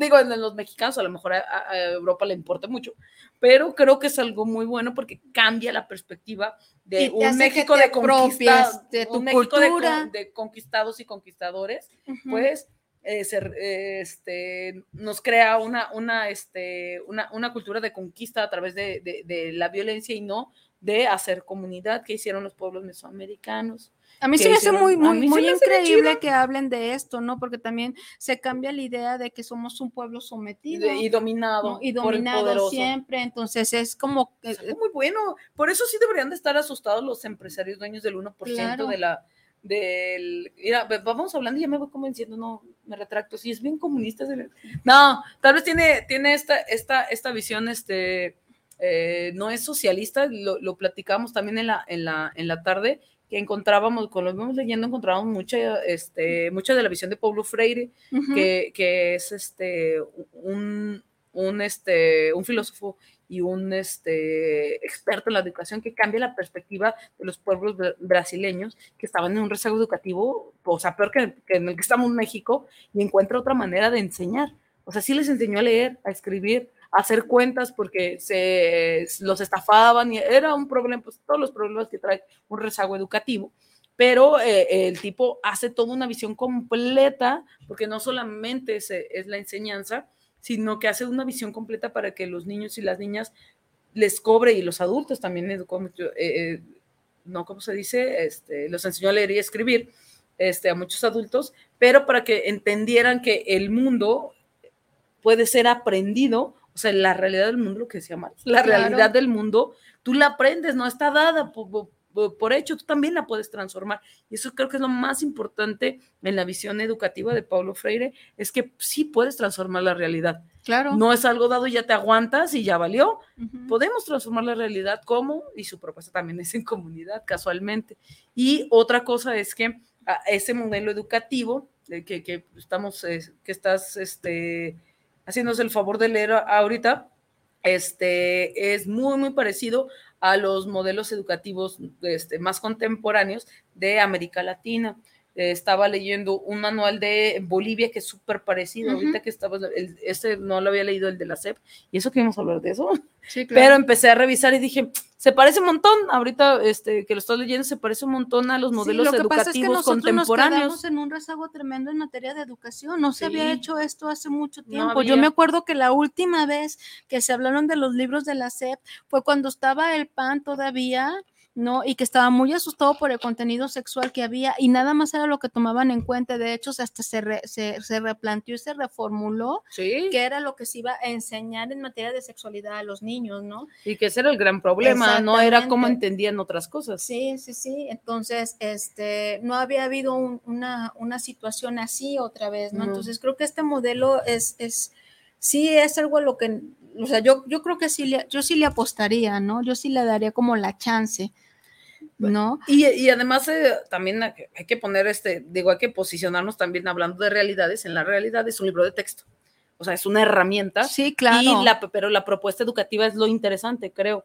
Porque si están los manuales, etcétera, este, siempre eh, la problemática de en las propuestas eh, educativas va a ser este, cómo eh, una, co- cómo se lleva a cabo en la realidad y otra, cómo Sí. se evalúan los resultados de aquí a 100 años. Sí, y, aparte también están tomando, o sea, eh, está pensado para la situación actual que están viviendo, ¿no? O sea, la Sí. violencia de género y te va a hablar de género y también tiene temas de violencia, ¿no? Yo estuve o- ojean- bueno, revisándolos, los descargamos Haciéndole así. estuvimos como revisándolos y claro que sí tienen este, y, eran, y, y- también les están dando mucha importancia a las emociones y al manejo de las Y emociones. no y eso no se daba antes, ¿no? O sea, no se daba antes y ahora vemos que sí es importante porque las emociones juegan un papel importante y fundamental en el aprendizaje Pues de los niños, ¿no? Entonces, este, estamos hablando de violencia, estamos hablando de este, eh, perspectiva de género, estamos hablando eh, de el marco también sexual en los adolescentes que eh, también gente se quejó que, que porque iban a hacer una, en un proyecto marcado como una maqueta que iban a hacer, que para qué sirven este, los, órganos, ajá, los órganos reproductores, ¿no? Entonces, híjole, que, que, que a mí me, asusta pensar que los padres crean que eso nada más es sexualidad y que la escuela tiene que ser la encargada de hablar acerca de estos temas con los hijos de la sexualidad, ¿no? O sea, no tiene, no tendría que venir en un libro de texto el tema de la sexualidad. Si los padres entendiéramos qué es la sexualidad y que este acompañamiento se le tiene que dar al niño desde que nace. Y si no, ¿no? hubiera una problemática de salud de pública salud al respecto. pública al respecto también, Si no, o pues, sea, ya estamos bien aprendidos. Si nosotros como padres dijéramos, pues la sexualidad de mi hijo es su sexualidad, ¿no? Y lo voy a enseñar a que la cuide, ¿no? Porque no le puedo cuidar sus pompitas siempre, pero le puedo dar las herramientas para que se las cuide solitas, pero es un tema que sigue causando ámpula y que sigue y que neces- generando... y que necesitas un montón para que el, el niño y la niña, digo, el adolescente en este caso, eh, necesita la herramienta, ahora que decías lo de la emoción, necesita la super, Sí. super herramienta de, de poder utilizar esa información. Puedes darle las herramientas del mundo, pero en el momento de la vida real, a la hora de decidir, pues es, es una problemática de este, ya que ya rebasó solamente, que no solamente es de, de salud, sino que ya rebasa esta, e- este campo solamente de la salud, sino ya es un problema social y cultural. eh, entonces habrá, habrá que otra vez Sí, empezar a, mira, a valorar, sí, a, a claro. valorar si es realmente importante que este, los niños y las niñas, o sea, que si eso es lo valioso, que hagan un, una maqueta de, del cuerpo humano o no. Creo que, por eso creo que es un fantasmilla de debates, así como sí, muchos, claro. pero que realmente, ¿cuál es lo importante? Y que, y que realmente no tiene, o sea, uno como papá no tiene como mucho conocimiento de, de muchas cosas, ¿no? Como por ejemplo, estoy aquí checando que cómo se construye la interdisciplina en la ah, nueva escuela mexicana y se construye a través de la integración curricular, ¿no? este, autonomía profesional, que esto es bien importante también que le den autonomía a, a- a- los docentes y que no sea como tan cuadrado, no es como el librito de esto le tienes Sí, que la enseñar. planeación, ¿no? se les va la vida en la planeación. Exactamente, ¿no? Que también es algo importante, ¿no? Para, para las personas que se dedican a la docencia. Eh, la importancia de la comunidad, que sí es bien importante, y el derecho humano a la educación. Y hablando del derecho humano a la educación, no nada más tiene que ver con la educación en sí, sino que cuando hablamos de derecho humano también tenemos que reconocer que hay derechos sexuales en niños, niñas y adolescentes, ¿no?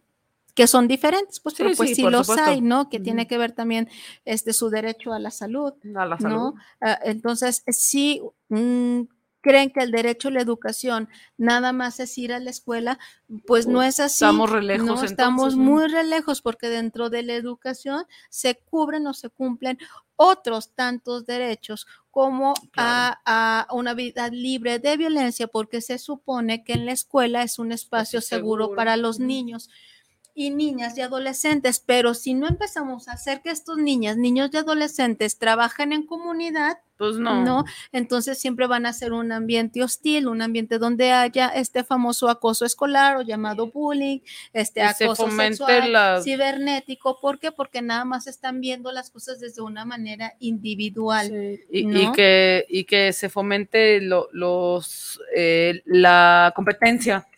Ajá. Sí, ya me, me quis- no, ya nadie me está agarrando nada, ya nada más se me cansó el coxis. Ah, Este, ah, es que esa sí ya está bien rara. sí. No, entonces, Es- este, eh, tenemos que tener un poquito también como de más apertura y no es que eh, yo estoy muy lejos de ser filósofa, muy lejos de ser comunista, muy lejos de ser muchas cosas, pero sí estoy muy cerca, ¿no? Mm, De, de- de saber qué es lo que está pasando por la maestría que me has ayudado a estudiar estos últimos días que tiene que ver con modelos educativos, que tiene que ver con educación, con docencia, que tiene que ver con gestión educativa. Y gestionaron muy bien estos libros realmente. Sí, y, y, su- y subirnos, o sea, yo creo que también es muy importante eh, eh, entender la, la, subirnos al, al tren, digo, en, en este sentido de este, a la actualización, que siempre ha sido eh, el, el problema, el problema de, de la educación en México, la actualización de contenidos y la actualización de contenidos, y por eso en Europa, que sabe que es, eh, pero creo que también tiene que ver con la forma en que han, este, han tratado de, de- actualizar es- dichos contenidos, pero con un mismo modelo, con el mismo modelo que tiende a este, hacer competir a los niños y a las niñas. Este, este sistema que estaba implementado por competencias, este, tenía que ver, no, este, ya sé que no es la palabra, eh, en educación no es la palabra de compite, compite, Compite, no. no, no, no es así, pero este está, sí está basado en los resultados de los niños y de las niñas o de los adolescentes, en lo que podían aprender En lo, en lo que podían también lograr. y lograr. Entonces, Ajá. este, este nuevo sistema, eh, eh, digo, la propuesta educativa, porque digo, la educación no solamente es el libro de texto, como, como, como bien decías, sino que se enfoca en potencializar las capacidades que tenga cada chico. Por eso estos ejes rectores este, es otra cosa diferente hacer este, eh, este modelo por competencias que tendía a ser este, eh, homogenizante de qué se espera que entiendas, qué se espera que respondas y qué se espera que los maestros y las maestras respondan y aprendan Y también. que, y que es individual. Sí, sí, no es colectivo no, en no. ese sentido, ¿no? Porque cada uno de los niños tienen un proceso de aprendizaje bien diferente y no aprenden a la par.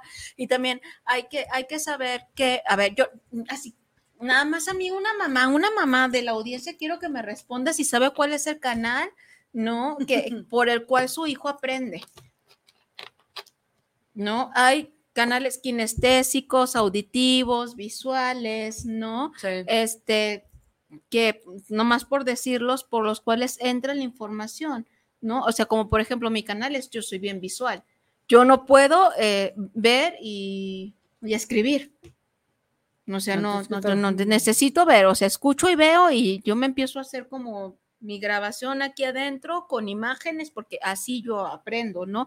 Y cada persona tiene una manera diferente de aprendizaje y cada quien va a- teniendo un ritmo diferente aprendizaje. Cada quien tiene habilidades diferentes de aprendizaje, entonces es de ahí donde sale la competencia. No es que voy a competir con tal persona, ¿no? Sino que una competencia, supongamos que es como la habilidad que el niño, que el niño tenga. Entonces, la competencia aquí es si él, no, su habilidad tiene para sumar 3.525 más 3.830 igual a no sé cuánto. Y Chido. si el otro tiene, no para sumar 10 más 10, ¿no? O sea, mm, no hay entre ellos este, una calificación de sea 10 más o de valioso. 9, no, sino que cada uno tiene habilidades diferentes, ¿no?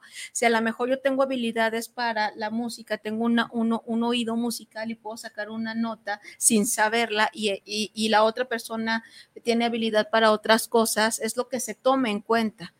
Entonces ya es por competencias, por lo que el niño pueda eh, lograr y no se eh, eh, y, y no tiene que alcanzar un estándar en una calificación de un 5, de un 6 o de, un- ah, de algo reprobatorio, ¿no? Por eso... eh, Por eso eh, estaban diciendo que no podían reprobar, porque era el enfoque a no- capacidad. Claro, no, no pueden, re- no A pueden reprobar porque el niño no puede ser evaluado ya con cosas estandarizadas, pues, ¿no? Porque tienen ritmos diferentes de aprendizaje. Un niño que está en un ambiente que está libre de estrés y de violencia va a tener capacidades cognitivas diferentes. El niño que vive en una situación o en un ambiente, ¿no? O en un entorno pegado, este, Entorno pegado. en un entorno pegado, este, ese fue como chiste local, perdón, eh, eh, en un ambiente, en un entorno eh, de- que le genere ansiedad, obviamente su cabecita, ¿no? Y todo su cerebrito va a estar ocupado en, ¿no? ¿No? ¿Cómo salgo de esta situación? Y no le va a dar prioridad a la escuela, ¿no? Entonces, eso genera diferentes procesos de aprendizaje. No es lo mismo, no se tiene que discriminar a, a un niño porque saque 10 o porque saque 8. Pues no sí. importa eso, ¿no? Sino que son es algo individual, es Sí. algo particular y dentro de esa particularidad, ¿no? Tenemos que empezar a hacer comunidad, ¿no? Por- desde, desde las diferencias encontrar tus eh, talentos. pun- sí, así de sencillo. Entonces, ¿qué hace esta la interdisciplinariedad? ¿Qué es esto? Pues agarrar disciplinas, todas las disciplinas y encontrar el punto de convergencia entre cada una de ellas y decir, este va a ser el nuevo modelo, porque con esta nueva interdisciplina, a lo mejor en el tema de cultura, pues voy a hablar de historia, ¿no? Voy a hablar de, a lo mejor, de temas sociales, ¿no? Sí. De temas éticos, ¿no? De, de muchas cosas. Entonces, es una manera de. Es una manera de explicar. Y luego sí, sí, eso también muy famoso la, la interdisciplina, porque es una manera bien eh, más compleja, muy más compleja, pero muy clara de entender este, la, cómo, cómo realmente este, en- aprendemos, porque no aprendemos aisladamente los componentes de la pluma para acá, no, le, dam- le damos una función y un, y un valor a través de muchísimas, muchísimas cosas, sino, sino que es entender este, un tema en específico de diferentes maneras. Por eso este enfoque en capacidades, que creo que es más ambicioso el de la SEP que el de las competencias, bueno, el actual, Sí. que están, porque está puesto en las, en las capacidades de los, de, de los chicos que puedan aportar en comunidad. Por eso esa, esa persona que ha- hace música, que hace rato ponías el ejemplo, hace música fácil y rápido, y este, la, la otra persona que hace matemáticas fácil y rápido, se juntan en una comunidad de a chingaron, dominen el mundo. Claro. ¿no? Eh, no lo tengo que saber yo, pero acá tengo mi compita que sí lo sabe hacer y les ayuda muchísimo a los chicos y a las chicas a hacer comunidad y a hacer equipito. Eh, eso en, también en la metodología de, de- de- de las comunidades de indagación en filosofía también es muy, muy, muy importante.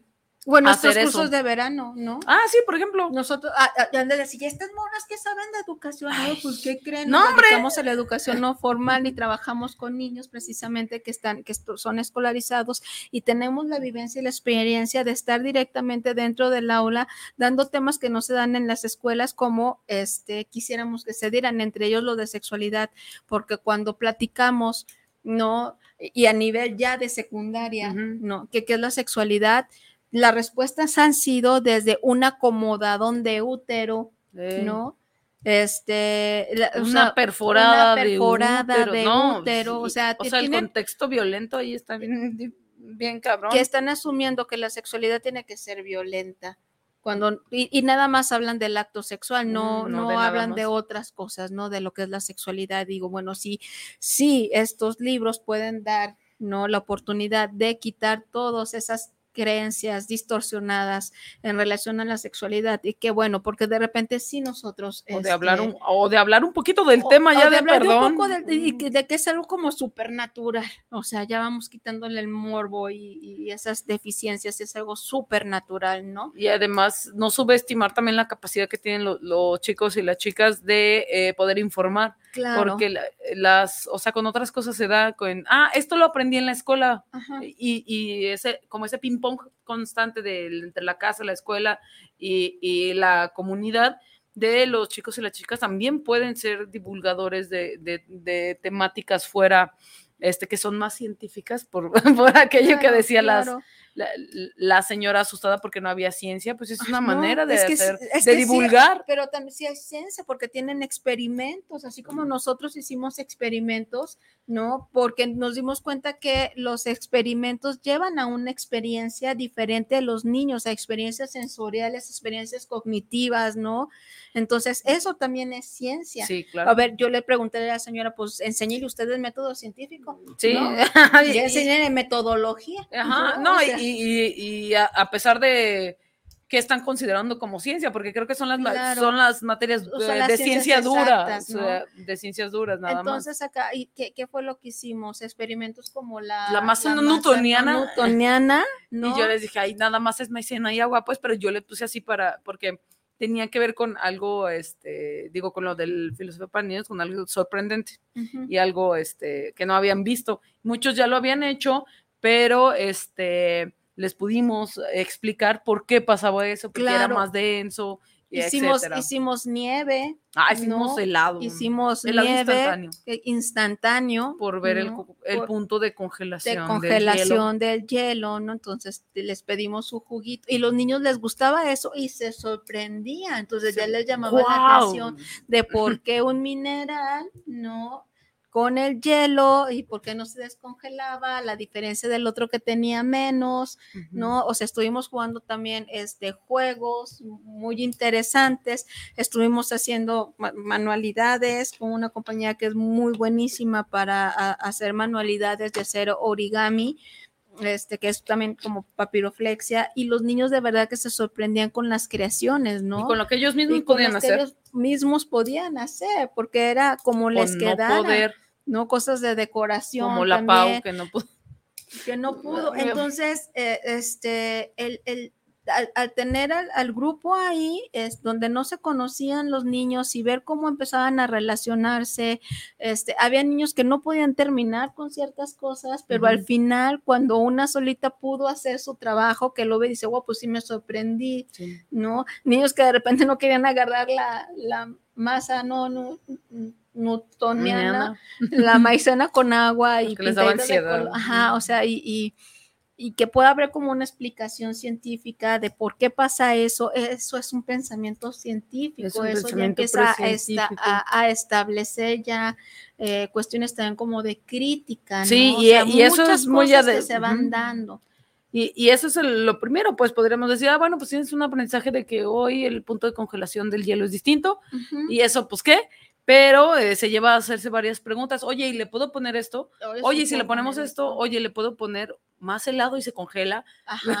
y que eso Y- ya y- es y pensamiento es- crítico. y también es funcional para la vida práctica, porque en este temporal de lluvias yo sé que se nos va la luz y que a veces duramos hasta un día sin luz, entonces ya tiene un- algo funcional. Amá, ponle hielo. Y ¿no? ponle porque sal aprendí, y- eh, ponle hielo, ponle sal, porque aprendí que así este, llega un punto más de congelación de enfriamiento y se deshace menos Por eso, le, por eso le ponen, así enfrían las cheves en las vinaterías, para que se congelen bien Claro, chido. no, Pero no le dije eso a los niños, ¿eh? No, no, no, no, le dijimos eso, les dijimos sobre la nieve de garrafa. que así se que le, que le ponen sal. ¿no? Y que lo están gire en el hielo y que le ponen sal de grano para que se pueda hacer la nieve de La- limón, ¿no? Para el tejuinito, Sí. Así, c- claro ejemplo. Entonces, desde su vivencia, desde su experiencia, no les estamos explicando algo que tiene que ver con la con la ciencia y es pensamiento precientífico, como dice Y este, puro Paulina. pensamiento crítico. crítico también. Entonces, de ahí se va construyendo, de ahí se van construyendo muchas cosas.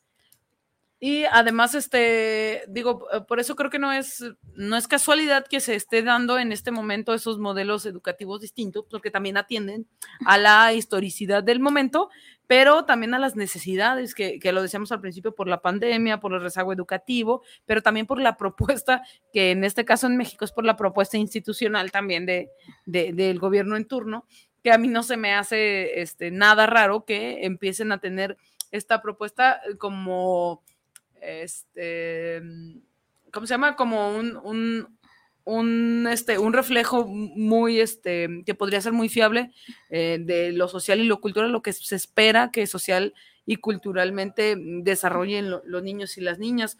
Otro es que también en, el, este, en la propuesta este, e- educativa este, se piensa mucho en esta, ay, se me fue el nombre Es de esta filósofa. Marta Nussbaum, que habla de las capacidades este, enfocadas desde la ética, que eso es muy raro que, que- suceda porque eh, ella dice, bueno, los, todos los seres humanos nos en el sistema capitalista cochino, ahora que lo hablábamos, nos han tratado como medios nada más para tener fines. Entonces ella dice, no, los, los, los seres humanos, todos en nuestra individualidad, somos eh, somos fines en sí mismos, no nos deben de tratar de, de otra manera y hacer una propuesta completa de este, que es muy, muy fácil de leer y muy sencilla, de este, las capacidades que deben de estar desarrolladas en los niños y en las niñas, en todos los seres humanos, pues, pero en los niños y en las niñas, en las primeras etapas de la vida, que son habilidades éticas de, este, eh, lo podríamos ver como, ah, una, de sus capacidades que a, a me, que me, me llamó mucho la atención era la de este, no morir de manera violenta. Tenemos que, de- y que pareciera ser un, un, este, como un derecho de, a, a- a la no violencia hacia los niños y las niñas, y te- tenemos, puedo no morir violentamente. ¿Y cómo le vamos a hacer, no? Y ella hace toda su propuesta filosófica y ética de este, entender la complejidad del entorno y entender la complejidad del desarrollo de las capacidades que todos, que ella como buena este, teórica de la ética, todos los podemos desarrollar y eso hace un mundo mejor y se me hace interesante porque también veo mucho de la propuesta nueva de la CEP, de esa autora. Me suena, no sé si la, la citen en algún punto o si algo, no, pero. Pero este, me suena muchísimo porque se enfoca mucho en el desarrollo de la capacidad de los sujetos, pero Y que no en son lo ético. capacidades que tengan que ver con la matemática. Ah, no, no, no, no, son totalmente éticos. ¿no? Otro, O sea, ah, pone- podemos cuidar el medio ambiente y desarrollarnos este, en un ambiente sano, por ejemplo. Es que ¿Y qué significa el ambiente esta- A sano? mí esta propuesta se me hace muy buena, la, no, este, Por eso yo creo que es de- muy ambiciosa. Sí, es ambiciosa, pero después de la pandemia, o sea, los niños no iban a alcanzar a estar al nivel. No iban a estar, no iban a, no, no están, no, no están al nivel. Y además, a, a- a- a ese nivel de exigencia, pues a Sí, ese sí, nivel de, o sea, se tienen que explorar otras alternativas.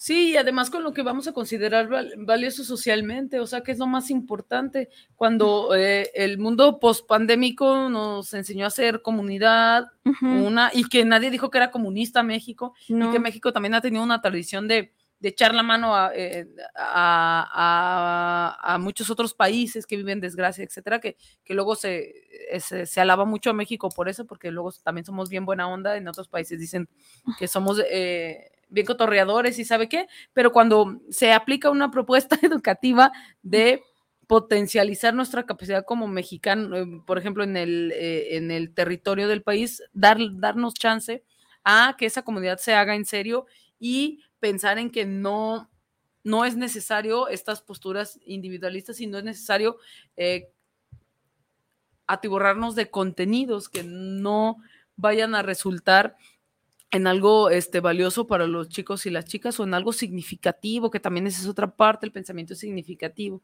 que este, no porque sea un, eh, no porque sea un, un- un contenido con ciencia, podrá ser bueno en el sentido de más literal de la palabra, podría ser bueno para aprenderlo o malo para aprenderlo. También el conocimiento significativo eh, cobra, cobra sentido con lo que, con la propuesta que hemos estado revisando, que es muy ambicioso, ahí va, a lo mejor en 100 años lo vemos, pero hay que empezar porque también estamos viendo que en algunos lugares ya estaban quemando los libros y un diputado ahí muy famoso dijo que arranquen las hojas que no les gusten. No, pues, pues ¿qué pasó, carnalito? Que arrancaran las hojas de los libros que no les gustaban a los papás y que la, educación es privada es este un asunto privado de los papás.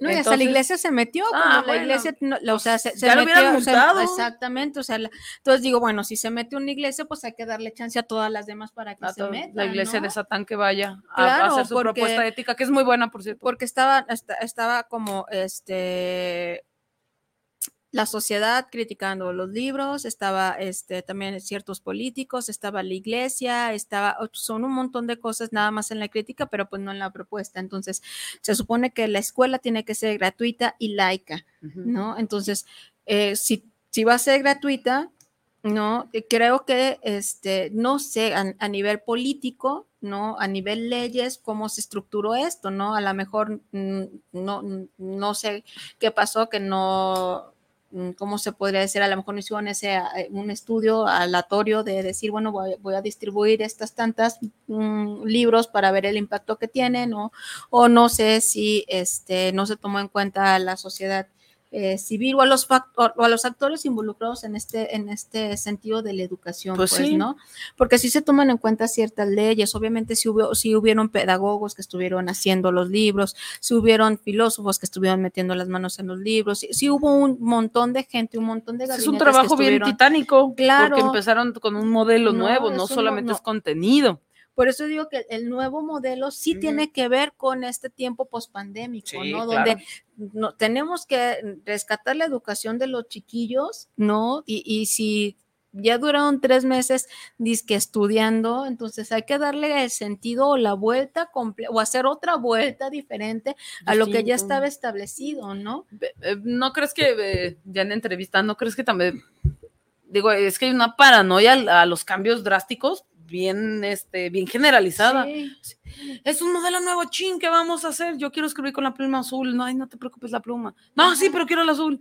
Entonces creo que qué azul eh, quieres, pues, ¿no? Y, eh, yo creo que sí es también una, una tendencia así muy generalizada a que no quiero porque es, este, es una propuesta nueva, pero también, y que creo que no está tampoco alejado de la, de la realidad, de que este, podría este, salir el tiro por la culata, ¿no? De, este, bueno, entonces vamos a darle prioridad a, las escuelas privadas, porque ahí sí, este, escuché un comentario que ahí sí yo le puedo comprar los libros de texto a mi hijo de los que yo quiera. no, no, no, no, y no, es cierto, no es cierto, no es cierto. Eh, la, verdad que, no es cierto. No es cierto porque yo estoy están regulados. Sí, yo estoy obligada a comprarle unos libros a mi hija que no quiere usted saber cuánto cuestan y ni yo tampoco quiero pagar.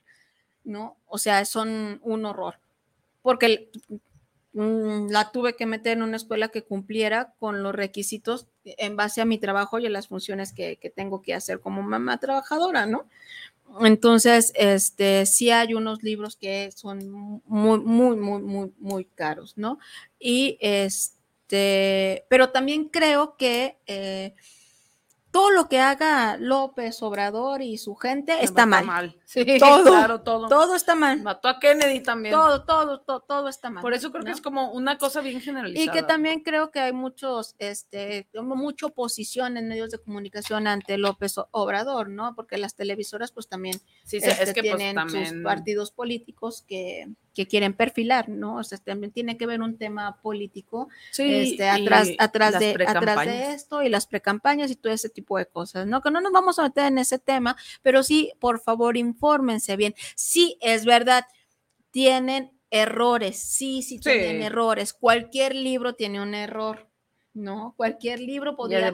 Y, pero eso no tiene que ver a lo mejor con la persona que hace el libro, sino con lo, quien, quien revisa, con la editorial, ¿no? Quien se encarga de revisar, todo ese tipo de cosas, ¿no? Porque ahí se ven como dos o este O errores que el así. enlace QR Ajá. está roto. Está pues, roto, o sea, Siempre pasa. Ese tipo de... de- de- Por eso creo que eso es como falso de debate. Sí, claro, Así de- entonces sí hay como mucha oposición, pero creo que también es por eh, mm, estas, estas cosas que parecieran ser nuevas de la cabecita de algodón, ¿no? Que piensan de, ay, es una nueva idea, no estoy de acuerdo con esto. Ah, y, y No. además también son modelos bien probados, o sea, no, no, no descubrió el hilo negro de la No, historia no, también no, no, Andrés no, no Manuel López el- Obrador. No es, el, no es la nueva, es, es nueva escuela mexicana, es un nuevo modelo de educación mexicana. Eh, O, o mexicano, pero también son cosas que ya, Ya hemos, están hemos revisado, que, que hay modelos educativos en Venezuela, en Colombia, En ¿no? Ecuador, en Ecuador, Ecuador que están es más a la vanguardia de lo que se está haciendo aquí en México. O sea, la educación en México está rezagada. Empezaron primero nada más, estaba leyendo el manual en el 2012, entonces vamos 10 años atrás, digo, con el Sí. mo- en, en- en Bolivia, si mal no recuerdo, con el nuevo modelo educativo que, que se parece muchísimo a esta propuesta, por eso también no es el hilo negro de la historia, ya son modelos bien probados Sí. y que han sabido atender a las necesidades más latinas. No es un modelo tan europeo, es No, más latino. Sí, es más latino, ¿no? Pues estamos hablando de pueblos originarios donde también se están tomando en cuenta, cuando antes no, cuando antes se discriminaban. Sí, no. Y, y- y además hay que posicionar también en los libros como lo que son pues esos libros también. O sea, de que vayan a, a cambiar toda la ideología de un país, pues no creo. Pues ojalá. Ojalá sí. Ojalá. Pero también anteriormente vimos que sí estamos ideologizados para eh, la competencia, para este que exista eh, situaciones de violencia, existan situaciones de poder, sí estamos ideologizados y creo que este, los libros de texto y la escuela son el, eh, un momento muy chiquitito, sí, sí pasamos Sí. mucho tiempo en la escuela de nuestras vidas, pero este, son un momento muy chiquitito que sí tiende a ideologizar según sea, y, y ahora sí lo digo, ideologizar así tal cual, para este, entender qué es qué es eh, la temática que quieren posicionar tanto las administraciones como las propuestas políticas, como este, las propuestas culturales. Pero este modelo creo que cobra más sentido a la, a la realidad mexicana y, latina y a lo que se espera que los mexicanos y, latinos entiendan de, de, este, de, su entorno y los chicos y las chicas también, los niños y las niñas, pero que responde a una realidad histórica determinada. Entonces, por eso no me sorprende que mañana salga otro modelo educativo y sí, por la, digo, por la pregunta que hacían hace un momento, de se van a regresar los libros o no. Tienen amparos y todo, pero pues la CEP es el organismo que regula este, estos, este, y hace la vigilancia educativa. Entonces, yo creo que no va, no se va a cambiar, se van a corregir los errores, seguro, y este, va a seguir eh, la propuesta. Y en unos 10 años, yo creo, nos vemos aquí para saber qué pasa con, con, este, con, con estos, eh, eh, estos libros de texto, pero también con toda la propuesta completa, para saber de en dónde estamos posicionados, porque se acaban las administraciones y luego encuentran otro hilo negro de la historia y ya claro. valió. Claro, claro, claro. Y creo que este creo que sí tenemos eh, fíjate, eh, hace poco salió la noticia de una chica este, que se va a la NASA. ¿no? Y pensamos que tiene veintitantos años, ¿no? Que está como en una licenciatura, que presentó un O que es una niña genio. Algo así por el estilo, ¿no? Y ella se llama Doreli Medina, que es de Nayarit y logró entrar a la NASA. Tiene escasos 18 añitos. O sea, todavía está como en la preparatoria, Sí. pero la visión de esta chica es que quiere ser médico, entonces enseña un proyecto, ¿no? De cómo cuidar la salud en las personas que son este, astronautas, ¿no? Astronautas. Eh, y ella dice que, este, que desde pequeña no le gustaba ver las estrellas y que uno de los primeros regalos que les pidió a sus papás era como unos teles- un telescopio, ¿no? Entonces también como papás, ¿cuántas veces eh, este, eh, negamos en nuestros hijos eh, esos gustos, ¿no? Y no se los fomentamos. Decimos, bueno, a lo mejor está perdiendo el tiempo viendo las estrellas. No pierdas sé el tiempo, ponte a barrer. Exactamente, ¿no? O sea, y, que, y que creemos que la educación nada más está en la casa, El- no en la en la casa, en la escuela, ¿no? A que me le enseñen matemáticas, a que me le enseñen español, a que me le enseñen historia, pero no Ah, y estamos hasta viendo, antes a ir al baño, a los niños de guardería. Exactamente, ¿no? Pero, y, y ni siquiera necesitan ser enseñados para ir al baño, ¿no? Pues no, o sea, son mamíferos.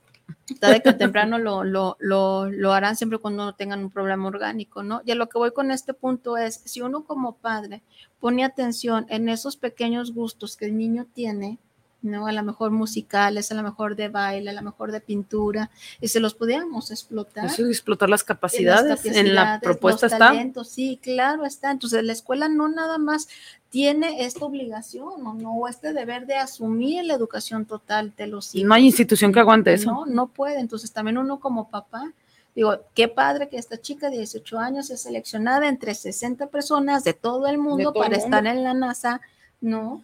Participando y ganando dolarucos, pues, ¿no? Entonces, ojalá le paguen, ¿eh? Porque Claro también no, sí, no sean o sea, no- no- explotativos. No, fue como ese campamento de la NASA, no fue. Entonces, fíjense, a, los, a sus 18 años, pues ya habla inglés, ya tiene su proyecto, ya va a estar en, en, en, en, en- la NASA. en la NASA. ajá, a la, no sé si, ella era un sueño que ella tenía, ¿no? Pues sí. ¿no? Este, pero ¿cuántos de nosotros, yo les puedo preguntar, y, y yo misma me he hecho la pregunta, ¿qué talento tiene mi hija? Es una gran pregunta. Es una Yo me pregunto a mí mismo, ¿qué talento ¿Qué tendré? talento tengo, no? O sea, ¿qué ¿Por qué no me lo explotaron? sí, claro. No, a lo mejor yo hubiera sido como la, una Salma Hayek. ¿Quién la sabe? ¿no? Porque ¿Quién sabe? pues, con este melodrama que me cargo diario. Ah, puede. o sea, si hubieran puede- dicho, es que esta morra es bien dramática. Hay que A ver, sacarle pues hay que mandarla a No, clases y, no. que se, y que se forme. Y es que sí, era, aunque lo digas tú de broma, yo No, me no podía desmayar y me podía aventar desde las escaleras y tenía mi técnica para que no me pasara nada, porque yo quería ser actriz. No, no es broma, sino No, que- o o, sea- o las niñas que andan en el desmadre todo el tiempo de, ay, este, es muy, eh, ¿cómo se llama? Es muy inquieta y así, pues va, a tener la posibilidad de poder hacer mil cosas al mismo tiempo. Claro, ¿no? Entonces, si eso Cosas es... que yo no puedo hacer, por ejemplo. Sí, sí. Y, o, o las niñas que andan ahí este, platicando mucho o así, o investigando. ¡Qué chismosa! Ajá. Le- de le gusta investigar. Le gusta investigar. Entonces, sí, sí, sí, es- ustedes como papás piénsenlo, ¿no? O sea, vamos a dejar de lado los, los libros de la SEP, vamos Sí, a dejar de lado de la menos. escuela.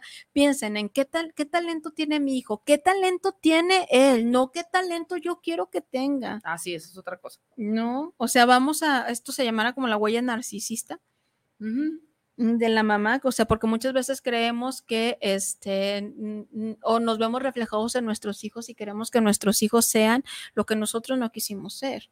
No, no pudimos ser, No más bien, no pudimos. pudimos ser, ¿no? Entonces, si yo quiero que sea, ah, si yo quise ser actriz, pues yo no voy a obligar a mi hija a que sea algo para satisfacer, ¿no? O sea, para satisfacerme a mí. Entonces, si es preguntarse, ¿qué talento? ¿Realmente para qué es bueno mi hijo? ¿Y cómo le puedo, cómo le puedo ayudar a desarrollar o, a potencializar eso que ya Sí, tiene? potencializar No, su no, capacidad. no es que es lo que yo quiero, porque también muchas mamás, ¿no? Se ven recompensadas por los dieces que sacan sus hijos. Claro. O ya, o ya les enseñaron el libro de texto a sus hijos antes, o sea, porque también es una visión bien adul- Sí, adultocentrista. Mi hijo no está listo, no está. Ay, le sorprendería la capacidad de los morros de Y- y entender que- cosas Exactamente. y de ¿no? explicarlas. ¿Qué ve mi hijo? Nosotros acá nos damos cuenta de, ay, caray, ¿no? Este, pasó- unas cosas bien raras. Sí, claro. eh, Este, nosotros somos, que nos dedicamos un poquito a esto de la educación no formal también, este, hicimos un breve sondeo de las cosas que ven los niños, adolescentes, niños y adolescentes para poder hacer un trabajo con ellos. Eh, entonces, eh, estaba otra compañera ahí con nosotros y le pusimos una, un cortito de Hunting Latinoamérica que se llama, que son como de miedo de una muñeca De que está, que está como poseída, tipo Anabel, este, versión Mexicana. mexicana, ¿no? Entonces, este, tenían una escena como, como, como sexual y mi compañera me dice que por qué le puse eso a los niños, ¿no? O sea, que sí se escandalizó un poco. Y ya yo le expliqué que eso le incomodó. Obviamente no es una escena fuerte. Nah, pues es de serie. Ajá, de serie ah, de- Para toda la familia. Entonces, este, yo le dije a, a mi compañera que ya habíamos sondeado es, lo que los niños ven y ven muchísimo más violencia, eh, eh, ven muchísimo más contenido sexual que lo que se veía en, esa, en esa serie. Entonces, la Y lo que no de- nos dijeron que ven. Exactamente, lo que no nos dicen, ¿no? Entonces, eh, el objetivo no era precisamente que vieran esa, esa serie, también era el objetivo de ver qué les movía a esa serie, porque hicimos un trabajo también con las emociones, ¿no? Que ellos pudieran identificar cuáles son las emociones que les causaba. Y hubo niños que este, tuvieron emociones eh, tristes porque uno dice que se le despertó, me estuvo platicando antes de que yo empezara a hacer las preguntas, que hace poco una, una amiga de él murió, ¿no? Y era una niña de escasos 8, 10 Sí, años pues que tenía, ¿no? chiquita. Otros que era de desagrado, otros que eran de aburrimiento. Entonces, nuestro trabajo era prácticamente que identificaran sus emociones y que se dieran chance también de experimentarlas y buscar alternativas Y un para, rato. ¿no? Porque también como, como adultos es muy difícil que validemos lo que el niño Sí. siente. No, no estés triste. No, o no. Lo más no, no es te en educación, lo más es Ajá. no este. Y la escuela es aburrida, Sí, ¿no? pues, Con el modelo antiguo es muy aburrido, aburrido. ¿no? Entonces nosotros eh, ha- hacemos ese que tipo no de pueden o no saben. o- y donde para nosotros lo importante no es lo que yo eh, enseñe en el Pues niño, cuánto sino- cambiamos las sesiones como Ajá, 30 veces. Como 30 veces, porque los niños nos obligan. mismos niños te van mismos diciendo. nos van obligando qué es lo que quieren aprender y hasta dónde, ¿no? Entonces, e- ese, ese día, pues llegaron temprano por una de las chicas, que era un elemento muy importante en el grupo. Y la siguiente vez llega y pu- pues bueno, platíquenme de qué- en qué se terminó o pasó, en qué, qué qué? pasó, ¿no? Este, porque pues se quedó como a medias, ¿no? Y ya las demás le empezaron a, a, a- a platicar.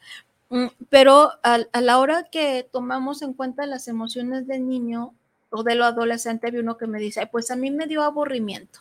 ¿Qué hueva me dan ¿no? tus ¿Qué cosas? huevo me dan? Yo dije, bueno, pues sí es cierto, te dio aburrimiento y Ujú. es válido que estés aburrido. ¿Qué opciones te das cuando estás aburrido? O sea, busca, ¿no? No, También abúrrete, pues, generar tus, tus, tus opciones para el aburrimiento, ¿no? Y, el y, y es algo que los niños y que los adolescentes les rehuyen porque si es aburrido, llega el momento en que los para Claro. es, es aburrido. Mira, yo creo que el aburrimiento es lidiar con uno mismo. Claro. Y eso está muy difícil. O no sé si. Bien lo decía pero, Nietzsche. Pero en los niños es, es lidiar Con su yo. con su. No. No, no, no. yo- en los niños no.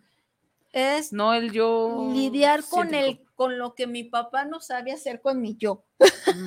¿No? Que no sabe qué hacer conmigo. Bueno, pero y además porque se están dando cuenta de su identidad y su yoidad. Su yoidad. no, apenas están como en esta de quién soy, o sea, todavía no sí, se por pueden supuesto. Pero cuando están más pequeños, de, de- de ya me aburrí es porque yo ya no estoy ahí, ya no le estoy regresando algo al niño, ya no le estoy platicando, ya no le estoy, ya, Pues sí, ya no no, estás. ya no lo estoy sujetando con la mirada posiblemente, ¿no? Entonces Sí. eso tiene que ver con, con, con, con el aburrimiento. Entonces, sí, este, yo sí les dejaría como esa, esa reflexión de qué talento tiene mi hijo, qué habilidades tiene mi ¿Qué hijo. capacidad vamos a qué desarrollar en él? en él. Más allá de los libros de la Ay, SEP, pues, es la escuela, ¿no? Entonces, La escuela no es la vida, la igual que el no es trabajo. la vida, entonces, pero usted sí puede hacer grandes cosas por sus hijos por en sus- donde quiera que estudien, Sí, o a quien tengan a cargo en su cuidado. en su cuidado. Y bueno, me voy a ir con el último comentario porque aquí me llegó el último ¿Quién mensaje. dice que? Y dice Susi Torres, saludos amigas de Cuestionándonos, su su asiduo escucha presente, Susi Ah, sí Torres. Te- Te voy a poner falta de las demás sesiones. ¿A poco tú crees que no me, que no me acuerdo cuando nos escuches o cuando no? ¿eh? Te mando un beso y un abrazo, Susi. Erika Mendoza, saludos, les saludos, les escucho en la colonia Mesa Colorada. Me agradó el tema importante. Muchas gracias, Erika. Bueno, pues ya me voy a despedir. Algo para cerrar, Pau. No, investiguen. Investiguen. Anda, eh, investiguen, amigos periodistas, por favor, investiguen. Inve- investiguen otras fuentes también televisivas, otros Sí. noticieros, no se dejen guiar por estas este, cadenas Sí, televisivas que realmente tenemos muy mala calidad de, de televisión, de la, la televisión, en. México es pésima y también el periodismo en México. Digo, sé que hay mucho, pero el, el periodismo comercial, que se dicen periodistas, Sí, no edúquese, leen, también edúquese, no, no, no, no quiera ir educar a, a- a su hijo A la ajeno, a- al ajeno eh, también. Dejen de ver esas cosas que hacen como la casa de los famosos. O sea, sí, véanla, favor. pues, ¿qué no, no, la, tiene? no, pues, no, no la vean. Hay cosas más interesantes en otra, en, en, en otra de cosa. capacidades, a lo mejor a alguien le gusta, está bien, pero eso no es la vida, solo es un programa. Sí, es un Es un programa. También, señor, usted todavía está a tiempo de desarrollar ciertas capacidades Sí, y habilidades. mundo. Siempre, conocimiento es infinito. Entonces, dese, dense la oportunidad de ir desarrollando sus habilidades, sus conocimientos en compañía de sus chiquihuites, o sea, de sus chiquillos. De mi parte sería todo. Gracias totales. Muchas gracias Qué a los bonito hablar de comunismo. Qué bonito hablar de todo. De todo. ¿no? Pues de mi parte sería todo. No sé qué dijimos. Ya después vamos a ver otra vez el programa para Ay, ver no, en ya qué- no lo voy a ver, ya modo. Después del fantasma que me salió, descontrolé. salió. Este, pues bueno, nos despedimos. Eh, les dejo un beso y un abrazo donde quiera que se encuentren y nos vemos la próxima semanita con otro tema aquí en su programa Cuestionándonos. Soy Ani Casian. Hasta pronto. Bye bye.